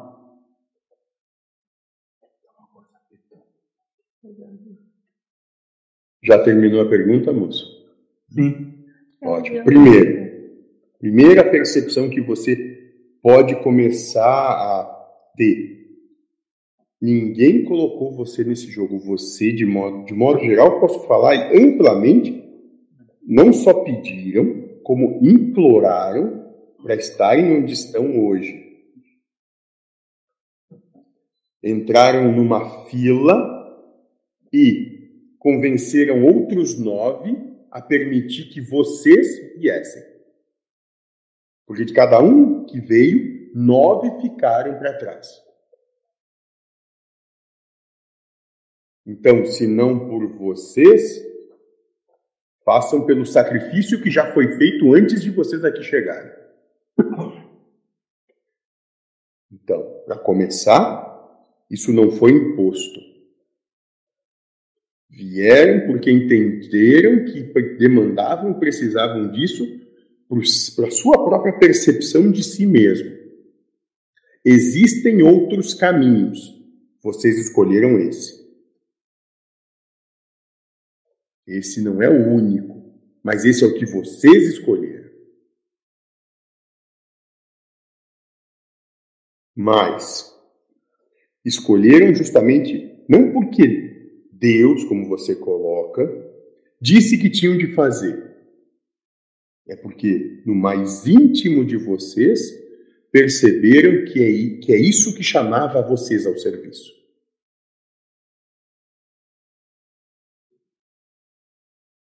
Compreende? Sim. Digo mais que pela essa falta de percepção que o, que o ser humano tem. É muito limitado. Na verdade, moço, é que tudo que é apresentado para vocês, todos os valores como cultura, família, nacionalidade, é, tudo que é a percepção de si, dentro, sendo do mundo, puxa vocês para o seu individualismo, para se sobrepor ao outro. Quando que da realidade, de onde vocês advêm, você se entrega ao serviço pelo todo. E esse servir é feliz, é a própria felicidade. Ele não é pesado, ele não é desajustado. Ele é a própria manifestação da felicidade. A grande questão é que vocês se entregam ao mundo e se entregam aos deuses da conveniência, porque é conveniente que seja assim. E a última coisa pela qual vocês transitam é em servir de maneira desinteressada, ou seja, tem nada a querer para si, nem mesmo um obrigado. É por isso que isso aqui parece ser tão absurdo.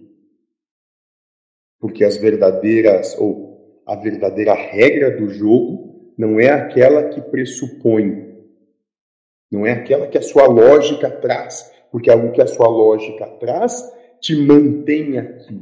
A regra do jogo é uma lógica que te remove dele.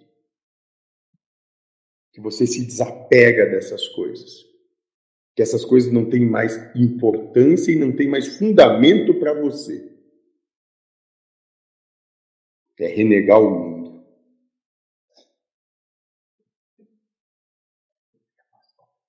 Claro. Ele faz para você. Sim, obrigado. Pode passar para o Márcio Haroldo. Obrigado, Everton. Você, Marcinho? Tinha alguém antes aí, do... ah, era o Everton mesmo. E essa, é, é, essa, você falou que para vir aqui ficam nove e vem um, né? Tipo, é, é muito concorrido, né? Vamos dizer assim, para entrar no jogo. E, qual, e essa taxa, a taxa de aproveitamento do, é, das pessoas que conseguem, vamos dizer assim, entre aspas, vencer o jogo, né, ou perder o jogo? É, como é que é essa taxa aí de, de conversão? Fazer algo realmente produtivo. Em média, moço, aqueles que voltam num estado, num patamar parecido com o que chegaram, é de 1 para 10 mil. Caraca! os que voltam num estado de é, dentro do que vocês entendem como vencer vencedores no jogo, um a cada 10 milhões. Nossa! Ah, esse jogo não está muito difícil, não, Beto. Moço, você é que escreve o seu, o seu propósito de existência e. Eu sou programador. Isso, nós tiramos 99% do que você escreve. Que pariu. Tipo, deixa só 1%, porque eu escrevi tudo errado, é isso? Não, moço, é porque você exige muito mais daquilo que você pode realmente dar.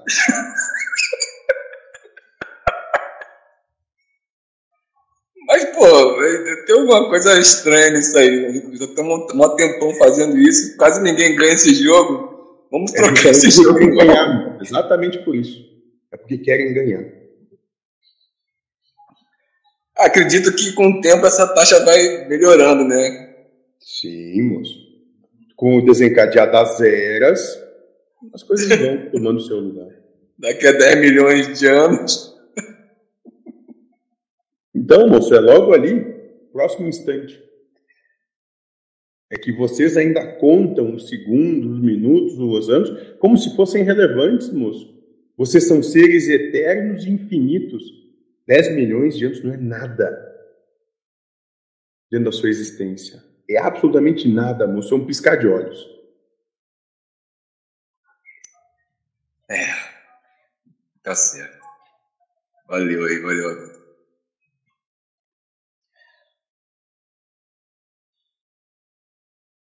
Bom, Por aqui vocês estão todos quietinhos. Tem alguma coisa lá do YouTube, Silvana? Temos sim, Haroldo. Traz. Uh, a Isabel Cristina, ela faz uma pergunta que talvez já tenha sido respondida durante esse contexto, mas se houver algo a acrescentar, eu vou fazer a pergunta da mesma forma. Como vencer esse jogo ainda estando aqui e agora? Bom, vamos, vou me repetir. Tendo, se permitindo ser derrotada para o mundo em tudo que o mundo anseia, e nisso percebeu o serviço que pode ser feito a si mesma e ao todo. Abra mão de tudo. Deixe eles vencerem. Deixem eles terem razão. Deixem que todos saibam como as coisas são. Não lute. Não levante armas para ninguém e para coisa alguma. Para nada.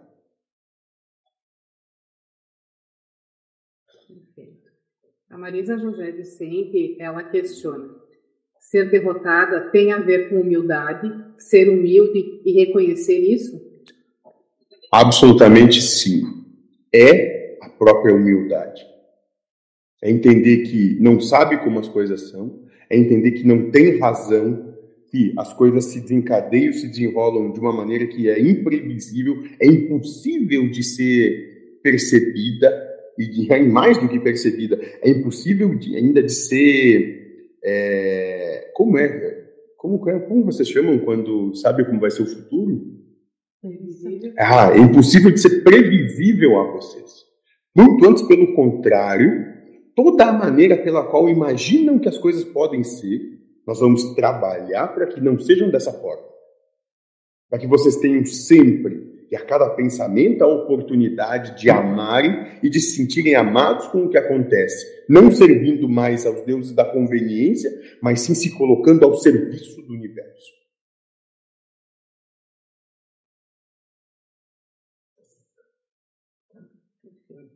O Anderson Mello eh, dá um salve e ele questiona: Poderia nos dizer um pouco sobre a questão do pensamento que o ego gera para as nossas provas? Sim, de modo geral, em tudo que a vida manifesta, na percepção dos sentidos, como o moço começou essa conversa, né? a mente, o ego ou o conjunto de situações que vocês pediram para passar, vão contar uma história, né? atacando vocês, atacando os seus valores, atacando aquilo que é sagrado para vocês. E nessa medida que é atacado o que é sagrado para vocês, vocês têm a oportunidade de levantarem as mãos e se deixarem ser agredidos. Sem se defenderem. Sem acharem que estão no direito de contra-atacar, de reagir ou de agir de alguma forma. Simplesmente dizendo: se você me bate aqui, se você precisa, bata aqui também. Eu não me importo. E ele prossegue questionando de onde surge esse pensamento. Esse pensamento é o conjunto de provas que vocês pediram para passar. A Isabel Cristina questiona: aquele que nada tem, nada vive em revolta por não ter, Exatamente. Como entregar? Simples. Tendo muito clara um estado de percepção. Eu estou dessa maneira, estou com isso, eu estou nesta casa, eu estou utilizando esse veículo, eu estou nessa relação, mas nada disso é meu. Eu só estou, e como eu estou, amanhã mesmo eu posso deixar de estar. E tudo bem, a vida é eterna mudança. Esse é o natural das coisas, não o absurdo delas. Ela questiona também como amar incondicionalmente. Percebendo que tudo o que acontece, tudo o que se manifesta, é justamente o amor que o universo todo desencadeia sobre si, para que você tenha condição de perceber e de encontrar e de se encontrar naquilo que você realmente é. Nisso, todo o amor de Deus, do universo, da vida, como quiserem chamar. Perfeito, era isso. Por enquanto. Obrigado, Silvana. E o Nara, você, amiga, pode vir. Obrigada, Haroldo. Boa noite. Boa noite, mentor. Salve. Mentor, eu, eu só gostaria de dizer para o senhor que eu agradeço muito por o senhor ser como o senhor é. E agradeço porque nenhum, nunca cedeu às minhas vontades, aos meus desejos. E hoje eu vejo que começa a ter um, uma percepção, um lampejo, que nada do que eu quis do, ou que eu almejei era realmente o que era melhor para mim. E aquilo que eu pensei que era melhor para mim, na verdade, não era o melhor para mim, era o melhor para a obra, era o melhor para o todo. Hoje começa a ter um, uma, um lampejo disso. E te agradeço por isso, e agradeço porque nos momentos em que eu senti mais medo, é, o Senhor nunca me desamparou, o todo nunca me desamparou. E hoje posso dizer que começo a me jogar no escuro, na certeza de que a sua mão segura a minha numa corrente quebrada de amor. Muito obrigada por tudo. É só isso. Tá bom, moça. Novas provas virão. Tá bom.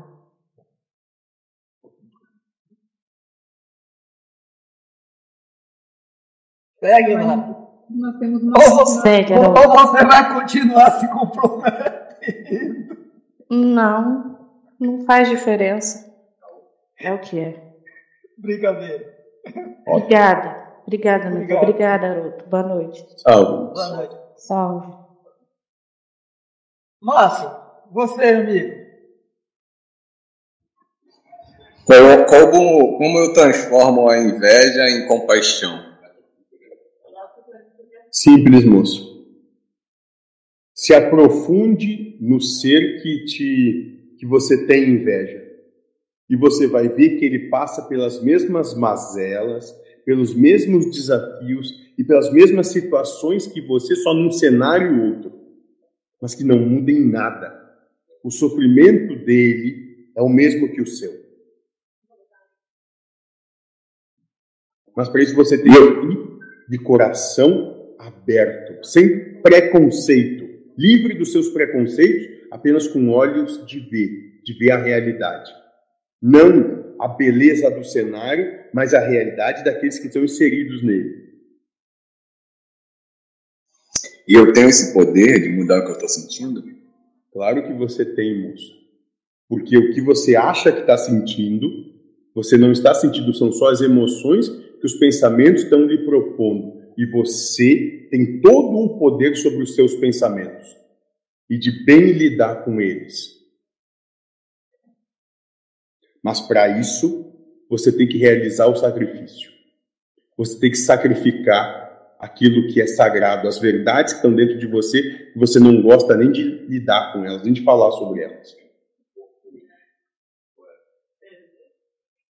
É, porque senão fica só tipo uma oração vazia, né? Exato. O sacrifício é necessário.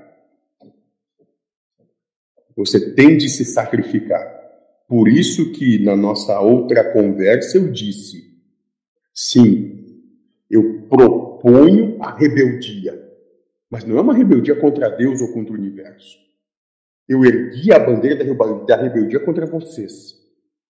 Eu vou sustentar ela até o fim, até o último de vocês.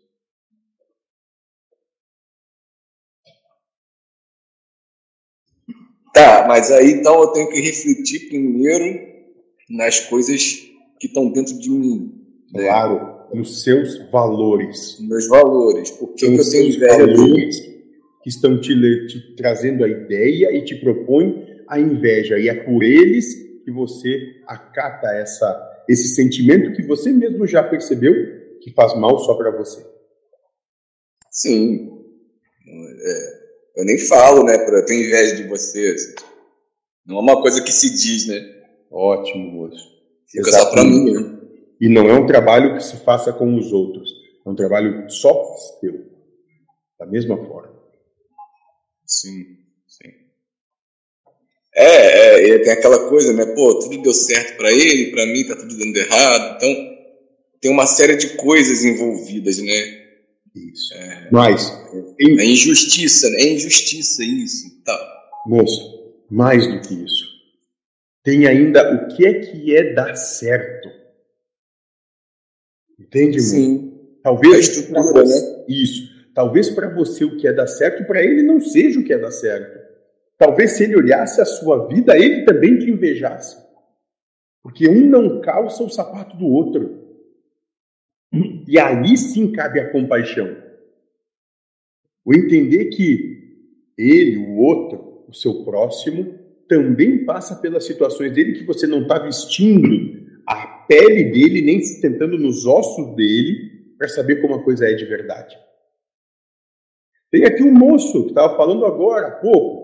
Ele, dentro do que vocês entendem, é, é categorizado como bem-sucedido no seu, na sua vida profissional muito bem sucedido, mas passa por situações tão periclitantes quanto as suas. Apenas de outra forma, com outro enredo e com outro cenário. Quando você conseguir sair dos seus preconceitos e se permitir olhar a realidade que está sendo posta, que é além do, do bonitinho do cenário, você vai conseguir enxergar um irmão exatamente igual a você. Você vai ter a oportunidade de se ver ali. E aí não é mais ele, é você. E aí você também vai se ver. Aí cessa o julgamento, cessa o preconceito, cessa a raiva, cessa a inveja, cessa o orgulho, cessa a vaidade. Só fica o acolhimento, o amor e o trabalho. É, eu acredito que eu já comecei esse trabalho aí porque eu estou percebendo a inveja, né? Antes eu nem percebia, né? Ela ficava ali igual é, uma coisa entranhada dentro de mim que eu não queria limpar, né? Porque não, ah, isso aí não tem nada a ver, mas é, tipo, no dia a dia isso pesa, né? Porque essas coisas elas ficam, é, parece que transitando assim. Né? É, é, é, justamente o querer ganhar o jogo, né? E achar que o outro ganhou e você quer ganhar também. E é, é complicado. Então, assim, eu, eu não admitia que tinha inveja. Então, acho que esse, esse é o primeiro passo, né? E grande passo, moço. Esse é o grande passo que todos vocês têm que dar em algum momento. Admitir a sua incapacidade de viver a vida para que possam dar autoridade de execução a toda essa egrégora que rodeia vocês. Porque enquanto vocês declararem que sabem, fazem e acontecem, cruzam os braços vendo as quedas que vocês tomam e não se movimentam por vocês. Eu falava assim, é uma invejazinha leve. Pô, você disse para mim mesmo, uma inveja boa, lembra, moço? É, veja branca. Olha o preconceito.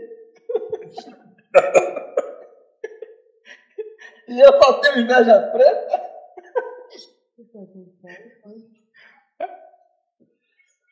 É, inveja densa.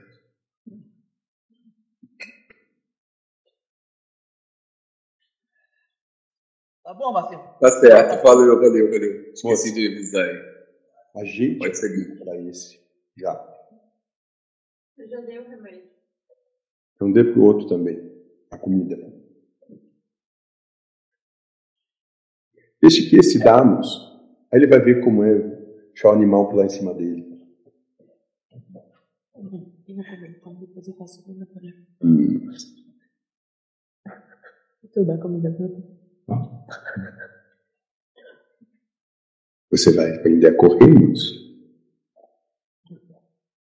Sim?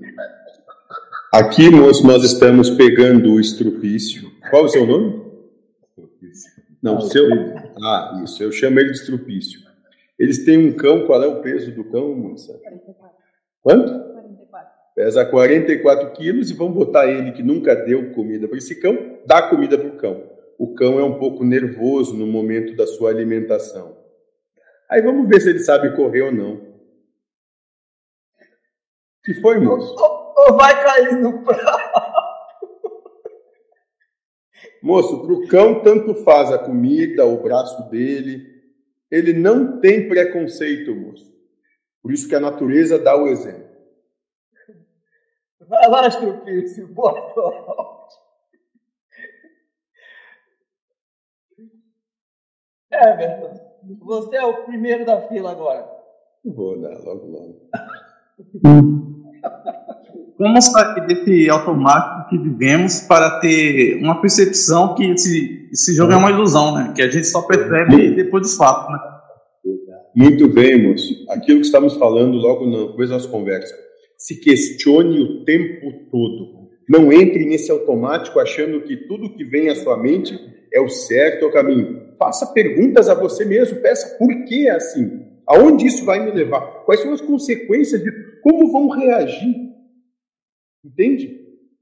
Saia desse desse automático de ser de fazer parte desse rebanho que é conduzido ao abate a cada pensamento para se tornar um lobo que passa a pensar por si mesmo e olhar e diz para si: eu não busco mais esse caminho, porque esse caminho leva a minha flagelação, leva ao meu flagelo, leva a minha morte.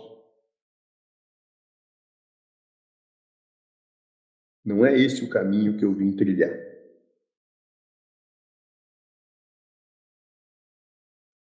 E como se conectar com Deus, tipo, com o uno, com tudo, tudo é um mesmo, né? A gente Ótimo. não consegue sentir Deus junto de nós. Isso de maneira muito bem explicada já foi dado a vocês. Se sentindo amado com tudo que acontece na sua existência. Percebendo como cada situação de vida, a pura manifestação do amor de Deus, do universo para com você.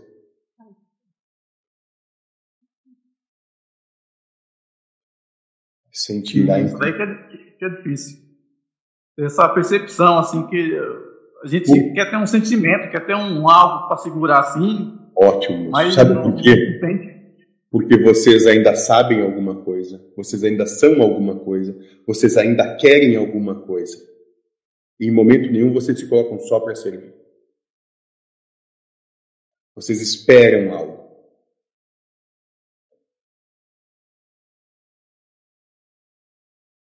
Sim, pode passar a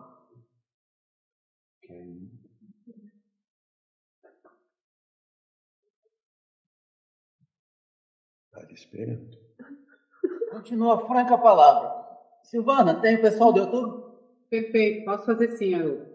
O é. Anderson, ele continua o raciocínio.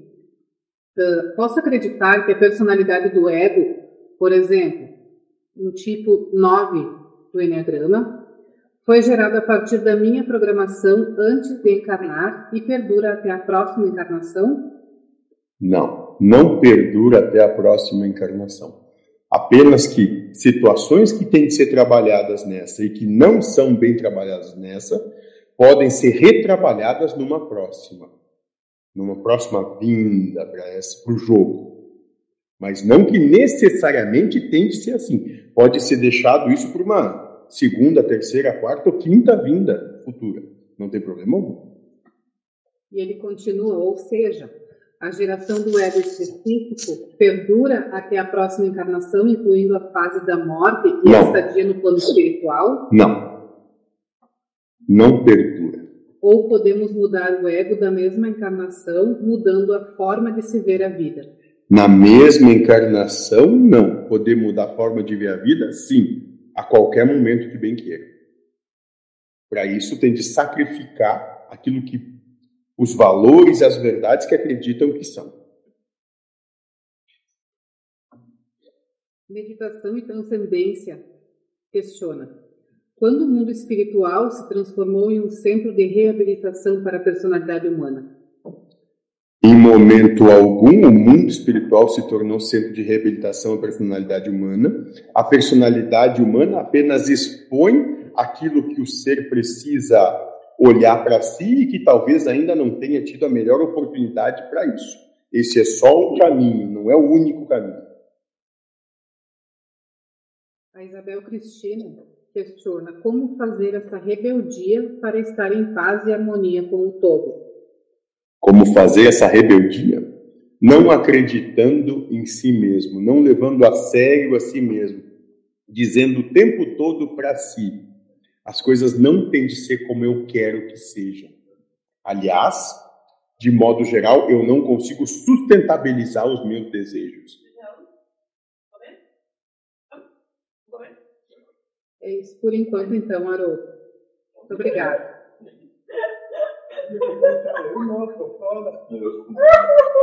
Ele falou que ele não vai dar. Aonde é comida? Tá com medo, moço, de servir o animal? Ele tá.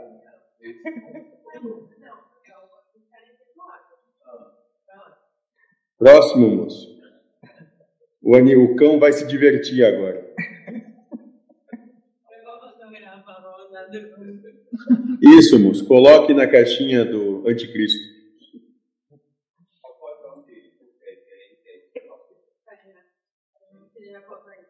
Próximo, moço. Estou aguardando aqui vocês levantarem a mão, meus irmãos.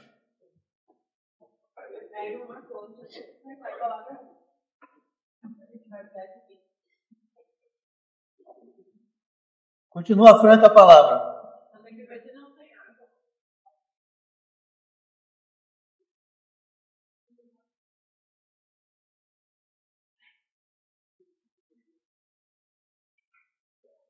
Enquanto eles não têm dúvidas ou questões, vamos dizer assim, ou coragem de as expor, fale você, moço.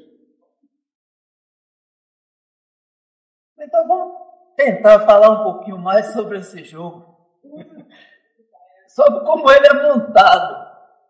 Hum, certo? Bom, a ideia de um jogo que nós temos aqui é de uma plataforma com as suas regras, os seus Uhum. algoritmos Certo? e tem uma pessoa entrando aqui. Ah, é o, o Jamaica. Bom, e aí o que, que acontece? Do O, moço. joga, o jogador se dispõe e começa a manusear os elementos do jogo. Eu queria perguntar ao mentor o seguinte: dá para trazer algumas analogia, analogias que criem figuras para que a gente entenda qual é o jogo da vida, como ele se constitui?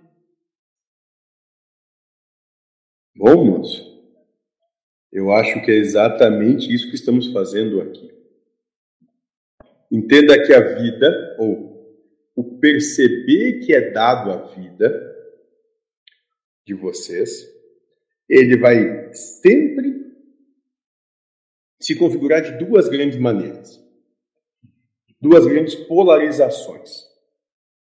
Aquilo que vocês querem e aquilo que vocês não querem. De modo geral, vocês vão ter 77 vezes aquilo que não querem e vão ter uma vez aquilo que querem. E vocês se viciam no que querem, e por esse um que querem, vocês passam a responder por 77 vezes o que não querem. A proposta intrínseca nisso tudo é nada querer.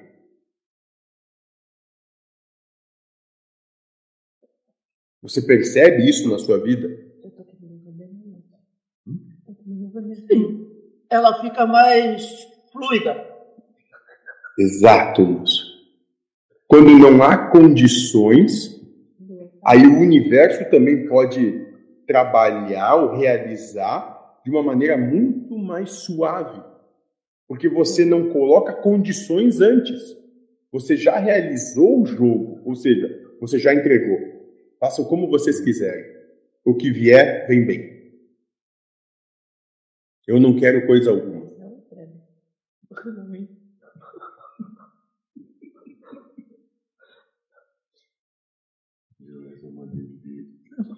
É como se a gente não tivesse arestas, não tivesse pontas a ser aparadas. Claro, já realizou a obra antes em si, já entregou tudo. Aí não precisa vir o universo, ou Deus, ou a espiritualidade, ou a vida e ficar lapidando. Isso. Que já realizaram. E esse é o verdadeiro milagre. Mas para isso, tem de haver um grande sacrifício. E é disso que falávamos, e aí começaram a entender que tinham que sacrificar os outros, então. Melhor sacrificar minha esposa do que me sacrificar eu. Minha esposa é importante para mim, então sacrifico ela, fico só com as amantes. Aí quando chegava para o lado de cá, a gente dizia: é, não é bem assim. Agora você vai ser a esposa.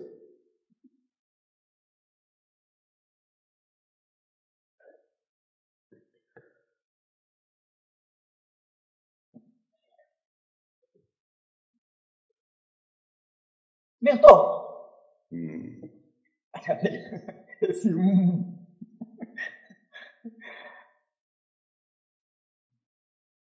Os jogos costumam ter fases. Certo. No nosso caso, o que tem se revelado é que quando em uma dessas fases que vamos colocar como linha espaço-tempo, onde eu existo hoje me percebo.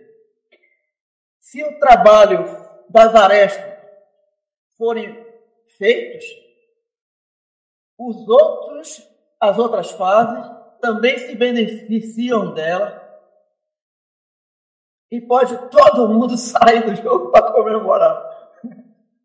Isso é verdade. Sim, mas não necessariamente.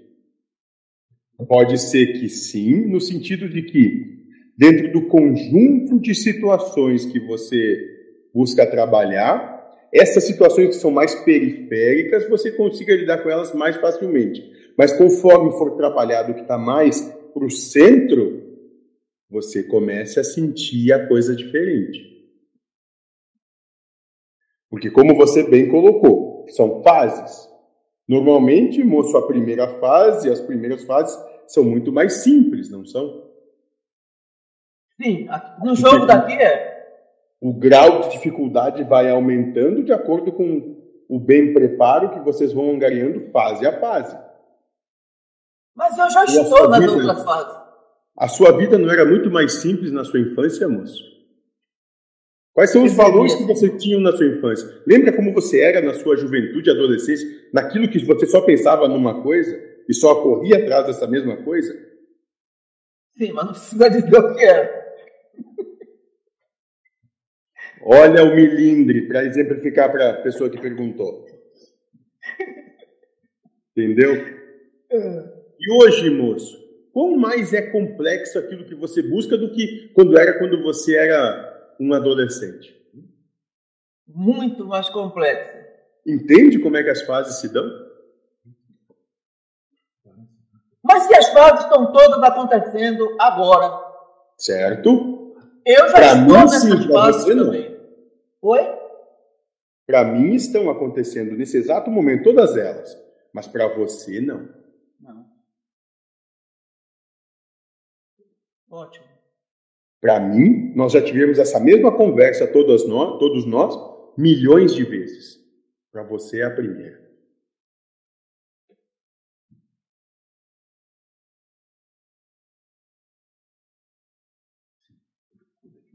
É, mas o negócio do jogo aqui, a gente não tem bônus, não. Tem nada. Muito antes, pelo contrário, vocês escolheram e disseram, quando antes de vir para cá, escolheram passar por mim.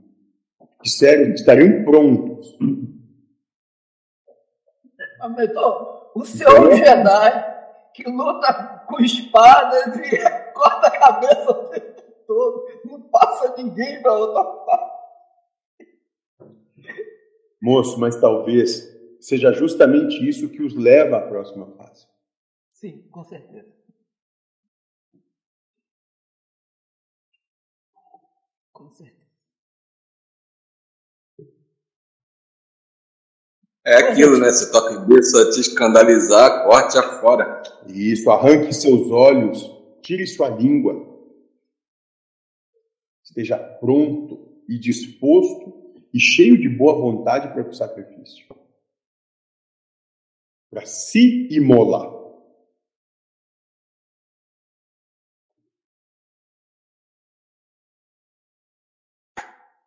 O Everton quer falar aí, Haroldo. É, vou passar a palavra. É com você. Os nossos eus estão inseridos nesse mesmo jogo? Na verdade, moço, você é um eu de um eu superior. Sim, todos os, esses eus estão inseridos. Mais, moço, talvez até o que eu te diga agora te escandalize. Mais de um eu seu está vendo isso aqui agora.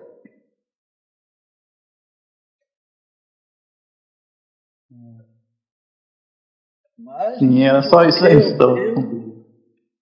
Está vendo isso aqui? Você está escandalizando. um erro. Olha o Jamaica aí.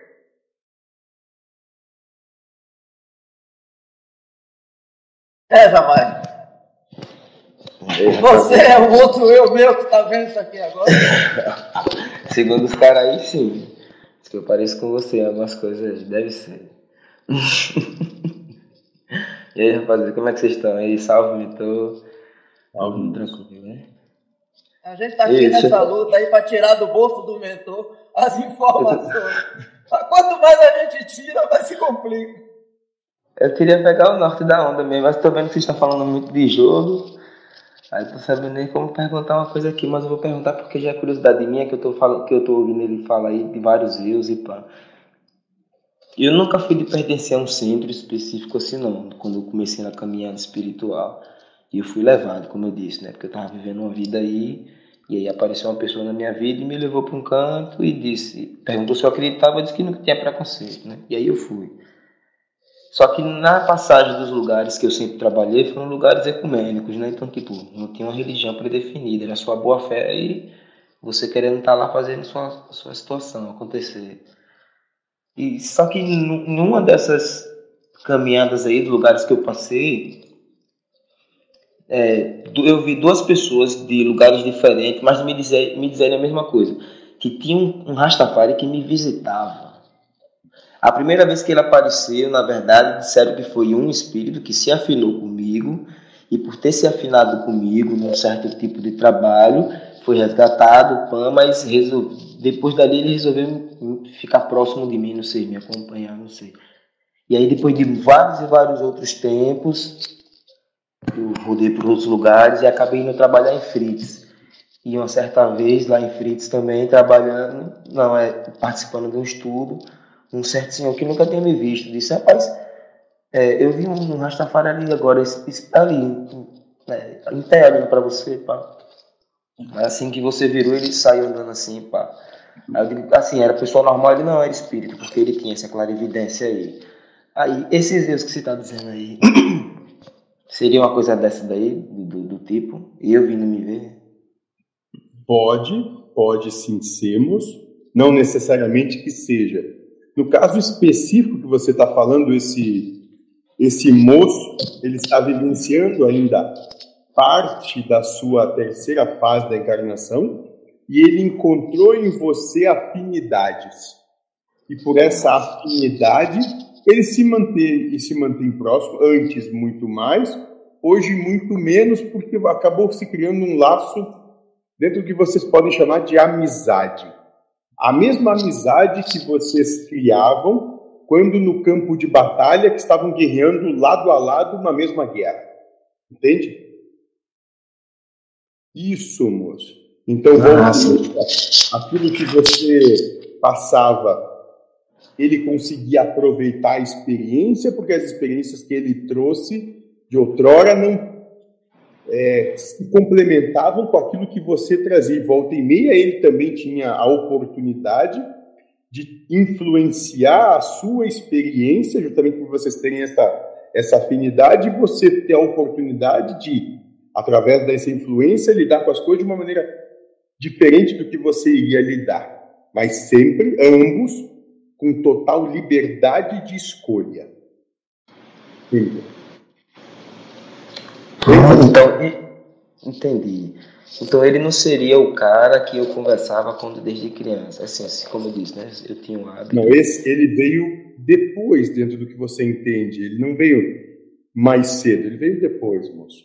Mas você conversa com ele de maneira bastante rotineira até. Fluida, né? Eu viajei nisso um tempo desse, quando eu fiquei me pegando numa formatação de como fazer aquilo que eu disse de conversar comigo mesmo, que eu tinha falado no outro vídeo. E aí eu lembrei dele. Eu digo, então eu vou levar essa conversa para ele. Eu vou viajar aqui como se fosse eu e ele trocando ideia sempre durante o dia. Aí, eu viajei, aí foi na hora que eu lembrei disso. Eu disse, não, quando tiver a próxima, eu vou perguntar para ver se seria eu me visitando ou se realmente seria um outro espírito me acompanhando. Ah, então é outro cara. Né? E eu, eu no dia a dia converso com ele, então. Não todos os dias ou o dia todo, mas em momentos específicos, porque hoje essa aproximação não se dá mais é, de maneira a ser o tempo todo, o dia todo, não. São momentos específicos onde isso acontece porque vocês têm a oportunidade de, na sua interação, evoluir. Dentro do que tem como Pronto, massa, então. Na melhor, eu volto aí, viu? Valeu, Arudo. Segue o bonde, pai. Tchau. Ok, Jamaica. Obrigado. Desliga seu microfone que está com muito ruído. Silvana, traz o pessoal aí agora. Vamos lá então com o pessoal do YouTube, Haroldo. Uh, o Hermínio Rodrigues pergunta: Moço, é natural ao ter uma experiência extracorpórea sentir alguma vez o corpo astral queimando, mesmo ao ver, a, ao ver a projeção do meu quarto, o que poderia ser esses sintomas? Primeiro, que não são sintomas, e sim, é absolutamente natural, tanto que na medida de que esse moço tanto busca esse caminho, que as portas estão sendo abertas a ele. O que para ele é hoje chama tanto a atenção dele é porque ele ainda não está muito é, habituado a essas situações que vão começar a se manifestar. Tenha calma, que as coisas são assim mesmo. Você buscou um caminho, esse caminho passa a te ser ofertado, receba aquilo que você buscou com respeito, paz, sobriedade e harmonia. Não se assuste com o que você vai ver. Porque o que te assusta é nada mais é do que a manifestação do seu preconceito dizendo como as coisas deviam ser. E nós não estamos nem aí para aquilo como você acha que a vida devia ser ou se desenrolar ou se manifestar. A Isabel Cristina coloca: Como usar essa caixa anticristo para estar com o Cristo de verdade, o verbo amor? Bem simples, vendo tudo e todos como sendo a você mesma, sem qualquer tipo de preconceito ou anseio. O Hermínio pergunta: Moço, quando saímos do corpo e não lembramos de nada ao dormir, o que realmente acontece do outro lado? Continuamos sendo os mesmos ou assumimos a personalidade de vidas passadas? Ou talvez passem por uma outra encarnação nesse interim dessa para resolver algo que ainda não ficou bem resolvido também. Porque a percepção de espaço-tempo para nós não tem qualquer tipo de limitação, enquanto que para vocês durante a encarnação parece que tem algum tipo de limitação. Ele pergunta ainda: é, o mundo astral seria uma realidade coletiva a todas as consciências ou será alternativa e diferente para cada pessoa? É alternativa e diferente para cada ser, porque o que você entende como mundo astral é ainda a manifestação da terceira fase da encarnação. A realidade é outra coisa, é um estado de percepção onde não existe individualismo, onde tudo está interconectado. O Emílio pergunta ainda, moço, as personalidades das nossas vidas passadas podem se manifestar e apresentar de formas múltiplas ou de uma única vez? Nessa existência, não. Primeiro, que eu entendo que para vocês existam ainda vidas passadas, porque vocês ainda trabalham sobre o entendimento de percepção de existir linear. Mas o que vocês chamam de vida passada nada mais é do que um grande entrelaçamento de múltiplas linhas né, que estão acontecendo todas elas de forma simultânea. O Anderson Mello, ainda sobre o ego, ele traz um questionamento. A ideia de abandonar o ego, ela só é válida a partir do ponto onde a consciência já aprendeu sobre aquele ponto? Sair antes não seria abandonar a proposta? Muito antes, pelo contrário. Você pode dizer para si mesmo: eu não consigo lidar com isso. Eu declaro a minha incompetência em viver a vida que me foi ofertada. E aí você está dando autoridade para que a egrégora que está ao seu derredor esperando por isso possa realmente passar a atuar sobre você. A Isabel Cristina questiona: nada querer seria não, não esperar nada do que está fazendo? Não ter nenhum tipo de desejo naquilo que se manifesta. Venha o que venha, seja como for, é o que é, só.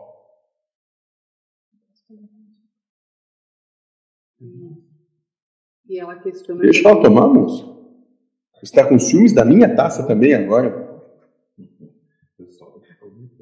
Ela perguntou, pediu para tomar da minha, então ela tome da minha, tá bom? Assim para você? Você permite que ela tome da minha?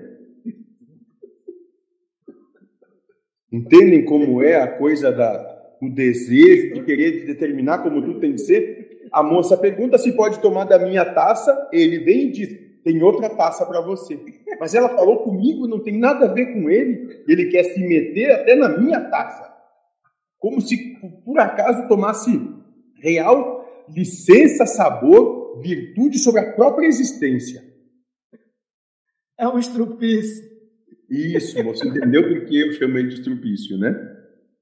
Ele é todo coração, todo cheio de boa vontade, sim, mas é um estrupício.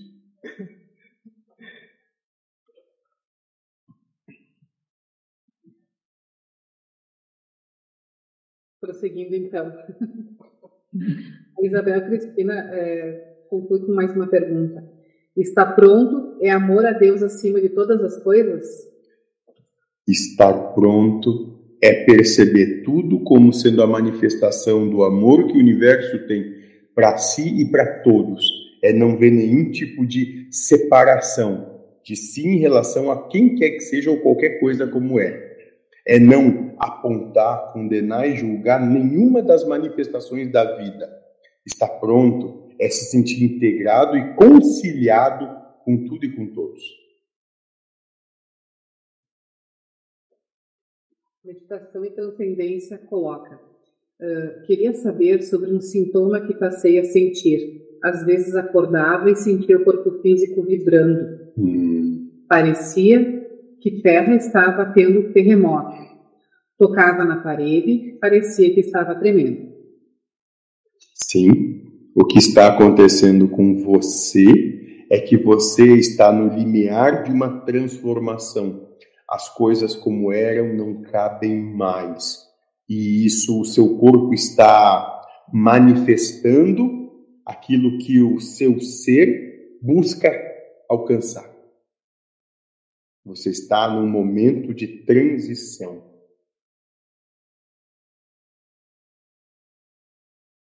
É isso por enquanto, Haroldo. Pode prosseguir.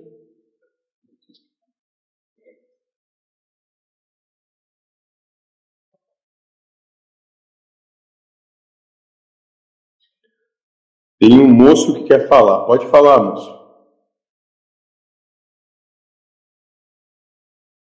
Eu? É você. É, então. Que você falou aí. Costume. Aham. Do É é que é que você estava falando aí com Jamaica do, do- do- dos, dos amigos, né? Vamos dizer assim, que estão conversando com ele e tal. É, e você já tinha me falado que, que tem uma equipe, né, que vem, né, é, acompanhando, né? Isso, isso aí varia, assim, tipo, a quantidade de, de pessoa por pessoa ou é mais ou menos a mesma quantidade? Vamos dizer assim, moço. Em modo geral, todos os, aqueles que vieram manifestar a encarnação têm pelo menos nove seres que acompanham muito próximos. Mas esses nove podem acompanhar a você e mais infinitos outros também. E assim como infinitos outros acompanham alguém, mas podem acompanhar você também. Não de maneira tão mais direta e presente, mas de diferentes formas e maneiras. Então, sim, lembre-se que do nosso estado de percepção tudo está interconectado. Então, as coisas não são limitadas por espaço, tempo ou qualquer coisa assim. Entendi. E, e se falando aí da dificuldade, né, do jogo, como eu, eu falei, né, que eu acho, né, difícil, pelos números, né, vamos, vamos combinar, né, não seria mais, mais fácil se essas, esses seres, eles, ao longo da vida, começassem a se apresentar e ter realmente uma conversa é, mais clara, né, conosco Muito inteiro? bem, moço. Isso já acontece na medida que vocês estão abertos a isso se manifestar. Na medida que vocês buscam tapar os seus ouvidos para não ouvirem, esses seres, sobretudo e sobremaneira, os respeitam. Se querem continuar na sua infantilidade, que assim o fiquem. É, o Josué costuma sempre dizer, né, que conversa muito contigo. Hum. E isso é claro para ele, a sua voz, a... porque para mim a dificuldade é saber quando sou eu e quando é, né? Quando não Bom. é. Posso falar da experiência do burro para ele.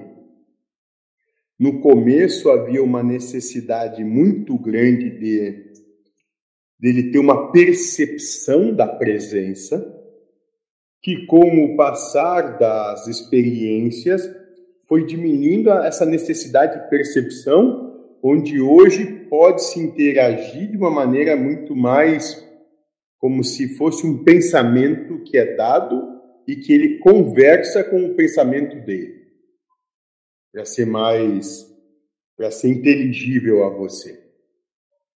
Tantas outras vezes, ainda tem por haver uma certa afinidade, conseguimos chegar a um estado de percepção do sentimento, onde não é, não, não se adentra mais no que é pensamento, mas sim é só um sentir. E nesse, e nesse sentir, tudo já se, já se é perceptível, tudo já se percebe.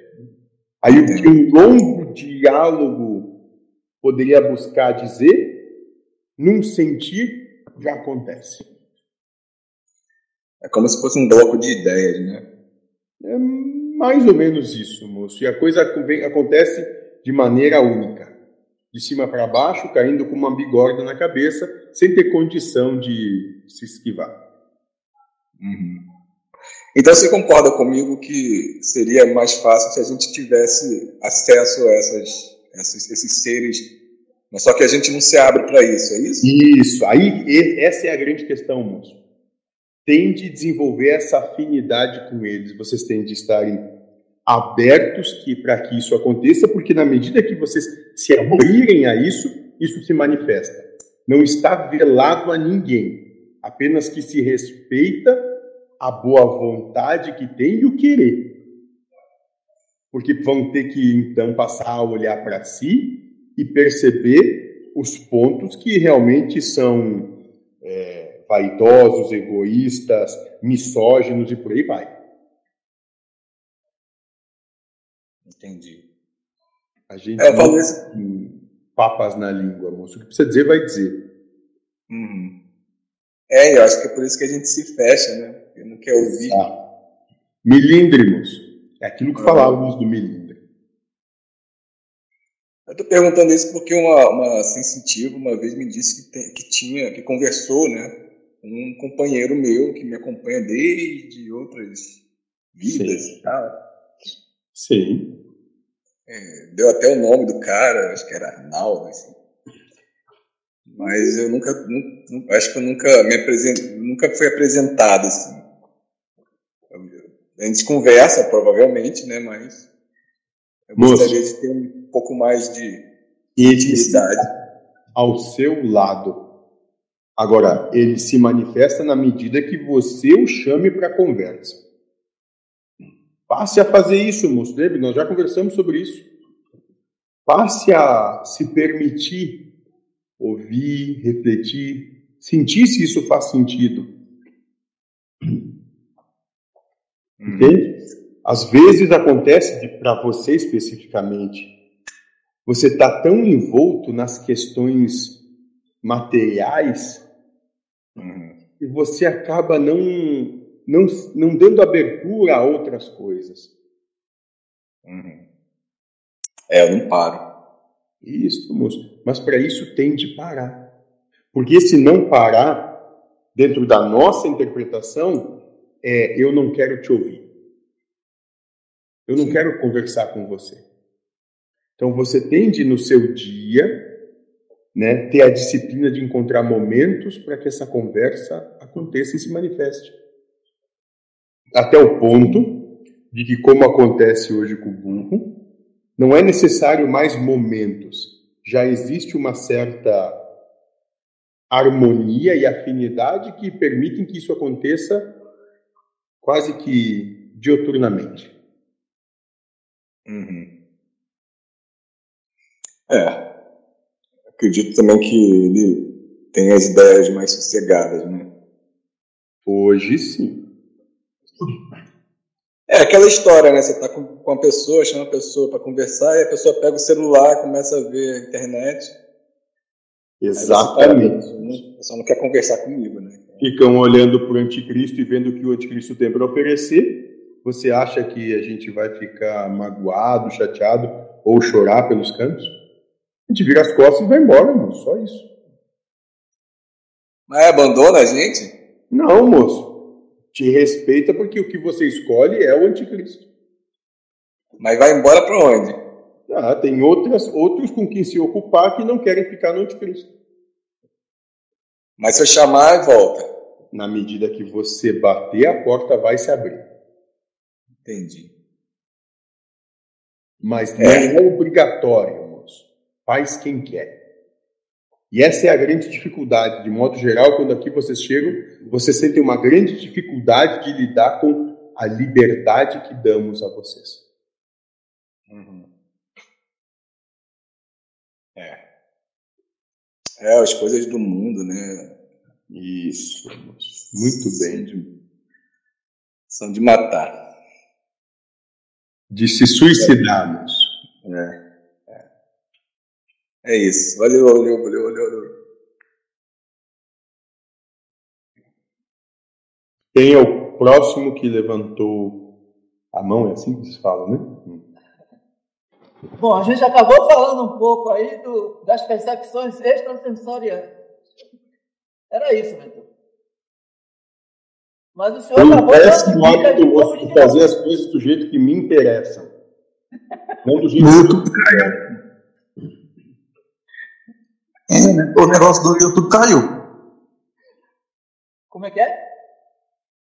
Do YouTube caiu o vídeo. Ah, rapaz, eu tive problema aqui, eu saí da sala e não vou... quando eu voltei eu não olhei o YouTube. Bom, vamos passar a palavra aqui para Silvana. Diga aí o que você está trazendo aí. Pois é, eu tinha uma pergunta aqui do YouTube, mas agora ela sumiu. É. Então eu vou passar a palavra para o Saulo, Saulo Zion, que é o, o Jamaica, é o tempo que eu resolvo lá em Santuba. O YouTube. Vai, Jamaica. Mentor. Você. E aí, homem? Valeu. Mentor, então, quando eu aproveitar o que o Márcio falou aí, existe essa questão da distinção da voz ou também já é paranoia do cara? Já é fanatismo? Não, moço, existe sim. É exatamente isso. Com o passar da, da percepção de si, você começa a identificar o que é realmente você e o que é a, com, o diálogo que acontece com você. Então, nada há de paranoia nisso. Só há de bem aproveitamento da experiência. Viu? Agora então, mas existe essa possibilidade do cara estar tá inventando. Porque assim, às vezes eu, como eu disse, né, passei muito mais a ficar fazendo esse tipo de jogo, né, conversando comigo mesmo, pá. E aí eu comecei a perceber algumas coisas, que até sugeri a galera um tema de sintomas, né? Que a gente deveria estar. Tá, eu queria saber alguns sintomas que de tanta gente fazer essas coisas aí que a gente vai adquirindo. Aí eu fui percebendo essa questão da distinção da voz, mas também fiquei percebendo a questão, porque assim, eu escutava às vezes, as, a, era como se eu escutasse a voz de Joaquim, às vezes, ou relembrando alguns ensinamentos, alguma coisa assim, e às vezes eu ficava brincando, eu, eu meio que conversava mesmo, só que eu nunca tive contato, então eu já viajei que seria noia minha mesmo tirando dos vídeos, e outra das vezes também seria a sua voz, e também eu já fico viajando que é eu tirando parte dos vídeos que eu decoro e fico conversando comigo mesmo em relação a isso. Muito Mas bem. às vezes eu me. Hum. O que se dá é o seguinte: a egrégora que está com você se utiliza desse, dessa percepção que você tem, porque é dessa maneira, usando a voz do velho ou a, essa que eu estou usando aqui, dá para você uma conotação de que você presta atenção. Você para para perceber aquilo. Se fosse qualquer outro tipo de voz ou percepção, você não, não pararia para escutar. Então, eles que não são estúpidos se aproveitam disso para que você tenha a melhor oportunidade possível. Compreende? Entendi. Então, tipo, o diálogo é tipo, como o Haroldo falou, o diálogo é tipo isso, aqui agora. Tô aqui agora trocando, inventa um assunto comigo mesmo e começa a conversar, é isso. Isso. A coisa simplesmente vem para você. Uhum. E você começa esse diálogo acontecer. Lá pelas tantas você passa a ouvir, a, o pensamento passa a ouvir, vir com uma conotação de uma ideia de voz que você reconhece e dá a essa voz uma importância, vamos dizer assim. Aí você para para escutar. Entendi. Tipo, e outra dúvida que eu tenho assim, eu sei que a prova é a cada segundo e pá quando diz, mas eu me peguei muito também em momentos de distração. Às vezes você já percebe, assim, às vezes a gente tá aqui distraído, nem viajando de nada. E depois a gente se pega consciente, pum. Esse se pegar consciente seria a hora de responder a prova, que é a hora que a gente se pega consciente no, no, no ato e utiliza do, do, da ferramenta que acha necessária e responde. Porque às vezes eu me pego distraído. Sim. Pode ser que sim, mas não que seja sempre assim. Hum. Entendeu? Às vezes você se coloca numa distração e às vezes a distração lhe é dada também. Então não, não traga é, obrigatoriedade às coisas, sinta elas. Porque o, o jogo, já que estamos tratando assim, o jogo ele é sutil, muito sutil. Como vocês costumam dizer, o diabo está nos detalhes. E é ali mesmo. É na pequena vírgula, no ponto colocado em alguma situação diferente, que faz toda a conotação virar. Então é muito sutil a situação. Entendi. Pronto. Sobre essa questão de situação que a gente já conversou, se não quiser falar, que a gente já conversou, pô. É, eu ultimamente venho passando por coisas antigas, mesmo que com as mesmas pessoas, mas intensidades diferentes. Pam. Situações então se repetindo e voltando. Isso. Uhum. Aí, como, como já foi conversado muitas das vezes, e pã, já vai ligado que isso faz parte do processo, então o cara já recebe de outra forma. Né? Ótimo. Na onda. Mas, mas são coisas que estão sendo estilo, digamos assim, desenterradas, coisas que o cara já estava meio que Achou que estava esquecido, morto, já estava resolvido, né, moço? Irmão, a tentação de sempre, que aquela que o cara sabe que pode pegar o cara na fraqueza, né? Ah, isso, moço. Qual é o seu trabalho, então? Eu me mantive suave, porque assim, eu tava decidido do que eu queria, tá ligado? Ótimo. Mas mesmo Não assim, mas, sucumbia olha, mas eu fiz. desejos. Oi? Não sucumbir aos seus desejos. Exatamente É, isso. Sacrificar os seus desejos pela felicidade. Isso. Agora sim, eu fiz um negócio, já que disse que, podia brin que pode brincar né, com a coisa. Beleza. Eu fiz uma coisa. Eu por dentro estava consciente do que eu queria, mas por fora de propósito eu fui até ver até onde a coisa ia. Certo? Porque eu meio que tipo, tava mexendo. Oi? Mas Não isso não é testado. problema. Isso. Ah, bota. Isso não é testado, ninguém, não é testado Deus, não, né? Isso, é- Não, moço. Não, entenda. isso é porque eu fui. A situação é de você para com você. A situação dela é de ela para com ela. Entendeu? Não tem vítima na brincadeira, moço. No jogo. Ela sabia bem o que ela queria. Se ela levou um tombo, é porque ela não conseguia aguentar o que vinha. O filho da pé pegou na veia. Então, foi mais ou menos isso aí mesmo, porque esteve. Mas assim, eu tava consciente. Porque, tipo, como eu disse, a escolha que eu fiz não foi pra agradar ninguém, foi a mim mesmo, porque eu vi que não era. O jogo, o jogo não tava nessas coisas. E também porque eu já tinha girado muito e vi que não tava aí. Mas eu percebia, assim, eu disse, mas eu vou ver até onde vai. Não ela, não eu, a vida. Entende? Eu, eu, eu, eu, me, eu me coloquei à disposição da questão Ótimo, moço. Para ver até onde ia. E aí, por si só, a própria vida vetou o processo, eu percebi. Eu Entendeu? vamos ver se ele cai. Eu digo, aí eu disse, vou cair de propósito. Pronto, vamos, vamos. foi mais ou menos assim. A parada aconteceu. Aí eu disse, vamos ver se ele cai. Aí eu disse, vou cair de propósito. E aí fui. Mas não fui. Entende? Porque a vida não Exato, levou, moço. né? O ato se deu, mas você não se entregou a ele. Você estava liberto. Por isso que você não se tornou um escravo dele. Você usou ele em função de si, dos seus, daquilo que você entendeu que era o melhor aproveitamento para você. Pronto, moço. Massa. Eu vou vir com mais. eu- eu- depois eu volto. É que a gente levantou a mão ali, viu? Valeu, Nito. Temos ainda 10 minutos. Não é isso, moço? É. A moça aqui que comanda o trabalho diz que é isso. Nove, moça? Oito? E tu vê que os minutos dela são rápidos. É, então eu não vou nem retomar a- conexão com o YouTube. Vamos continuar aqui com o Ilnara. Não. É, dá licença. Ô, mentor, deixa eu só fazer uma pergunta rapidinho pro senhor. Sim. Nesse trabalho de quando a gente vai fazer, é, que nós estamos trabalhando com a transcrição, né, que fala que a gente digita, né, o, o que nós todos falamos aqui, é, o o aí o que acontece? Quando a gente fala, é diferente de se a gente estivesse escrevendo, né? Aí vem aqueles que a gente chama de vício de linguagem, aquelas coisas. Aí, quando eu estou fazendo a transcrição, eu procuro assim escrever quase que exatamente como que a pessoa falou. Certo? Aí talvez, assim, vamos dizer, para a norma da língua não seja é, bonito, não sei. Aí eu queria saber como é que o senhor quer que seja feito. Moça, eu quero que a norma da língua se foda. Ah, então tá. Pode escrever igualzinho que o senhor falou, né? Me importa sim a fidedignidade à ideia. A norma que se foda.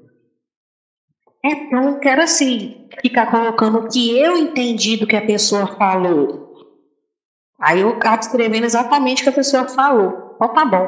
É isso mesmo, né? Exato. Tá bom, obrigada. Salve. Tchau.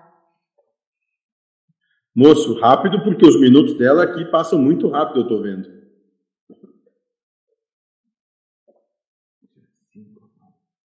Não. Ninguém vai falar, não? Ah, pronto.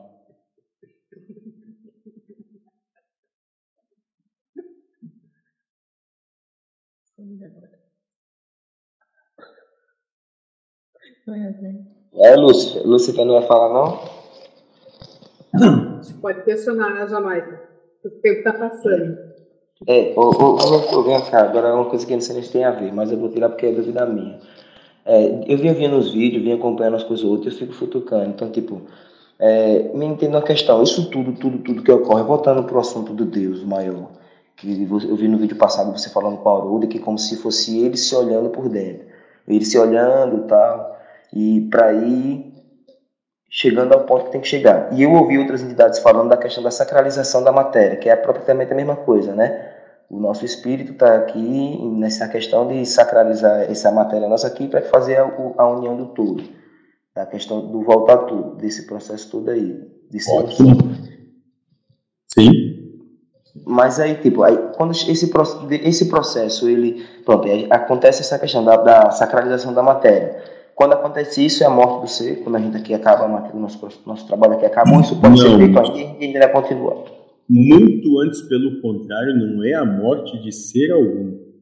É só a expansão da consciência até a sua realidade. Então não é em nada a morte, é só o sacrifício do que é do mundo em prol dessa expansão até a realidade. Então é um é, expandir todo o espectro de possibilidade e percepção. É acabar com uma limitação. Entender. Então, Mas tudo isso que ocorre. Os valores da limitação. Então, tudo isso aí que ocorre, tipo, os, os, espíritos que vêm falar com a gente, todo esse processo, é uma, uma dúvida que eu tenho desde a, desde a cinco verdades universal que Joaquim fala. E que aí eu fico sempre observando a base dos ensinamentos e e que tipo, é tudo isso que ocorre, a forma de falar, a forma de dizer, a prática de como a gente lidar no dia a dia, tudo isso é para a gente compreender que existe um Supremo e acabou. E não, não só um Supremo, que a, o existir ele é muito maior do que só isso aqui. Isso aqui é nada. Isso aqui é a poeira da poeira do nada. A realidade que tem, que vocês são dignos e merecedores é infinitamente maior, na medida que se coloquem a esse serviço. Então, no caso, a gente sempre vai ser, tipo, carregadores de sementes, vestindo roupas diferentes, passando por situações onde a gente vai fazer um certo trabalho em prol desse ser maior. Vai ser sempre não, isso. Não sempre, moço enquanto aqui estiver em cima, vai chegar o ponto que vocês não vão mais ser esses carregadores, vocês vão ser o que você chamou aí, esse ser maior e que vai existir em prol de, da, da manifestação de todo um universo outro. Entendi, vai ser responsável por um universo, mas sempre dentro dessa força maior, que é a força criadora que você também já falou uma certa vez. Geradora, sim, sempre estando vamos dizer assim, dentro do linguajar de vocês, subordinado a esse infinito amor da fonte de manifestação de tudo. Vejam então, que eu na nossa conversa hoje tirar a questão de Deus, essa palavra Deus de vocês hoje, isso é proposital. É, eu, eu entendo ela de uma forma assim, é como se ela vem um Deus que eu vejo a palavra Deus, eu vejo como um todo. Por exemplo, D de divindade, é de espírito, o IS de universo. Quando você junta, dá Deus. Simbolizando tudo. com você, moça. É, moça, ele tá nervoso. Sim, moço, Já perfeito. Cadê a hora, né? Entendeu? Pronto. Ah, eu perdi agora, filho. Era outra pergunta, mas é mais ou menos isso. Então, mas enfim, mas sempre vai ser a ideia de que, tipo, olha, há um, há um, não importa o trabalho, não importa onde você esteja, não importa o que você esteja fazendo, vai ser sempre em prol desse tudão. Isso, moço, estamos sempre jogando um jogo onde o nosso sacrifício faz com que esse tudão se cresça, se expanda. Porque, como o senhor mesmo disse, ele está sempre se. Foi uma outra coisa massa que eu achei, mano. Que ali eu, eu peguei para mim. Pô, se Deus que é perfeito, está sempre se reconhecendo. Assim, sempre. Como é que você disse? Pô, evoluindo. Se conhecendo. Isso, evoluindo mais a gente, né, mano? Exato. Aí é que o cara vê. Mas, moço, né? vocês são isso. É... Vocês em nada estão separados disso, vocês são isso. É como, como se ele fosse um bicho cheio de olho, né, mano? E esse olho andasse todo por tudo que é buraco. Exatamente, moço. Serve essa analogia. Cada um de vocês é um olho. Massa. E salve, tá massa, né? Só isso aí. Tamo junto, até a próxima.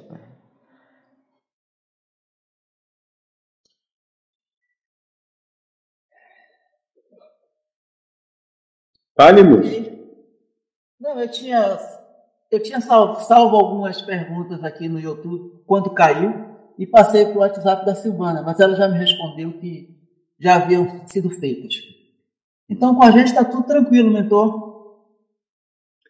Muito bem, moço. Muito bem.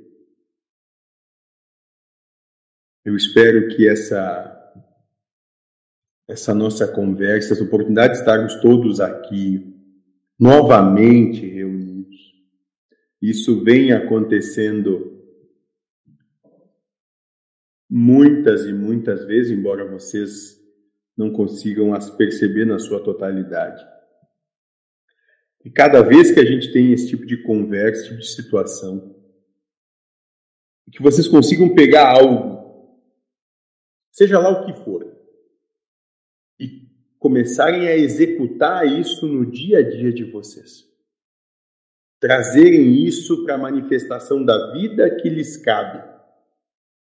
Para que vocês tenham a oportunidade de, gradativamente, passinho a passinho, irem sutilizando a experiência de existir aqui.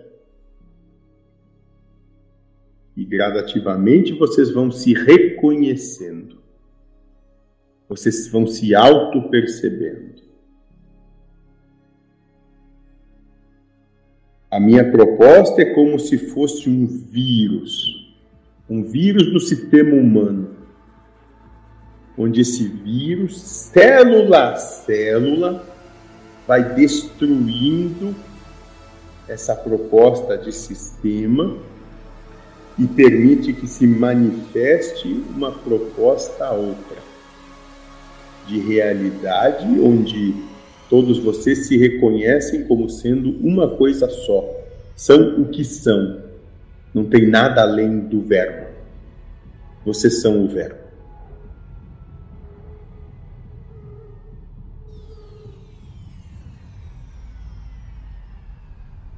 Chamem isso de jogo, chamem isso de encarnação, chamem isso de vida, chamem do que quiserem chamar, eu não me importo.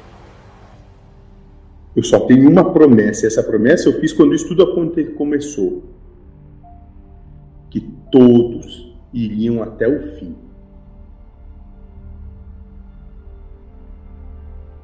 Só isso. Se não temos mais nada. Boa noite para vocês. Boa noite, mentor. Boa noite, mentor. Boa noite, Boa noite, mentor. mentor. Boa noite, meu irmão. Boa noite. Boa noite.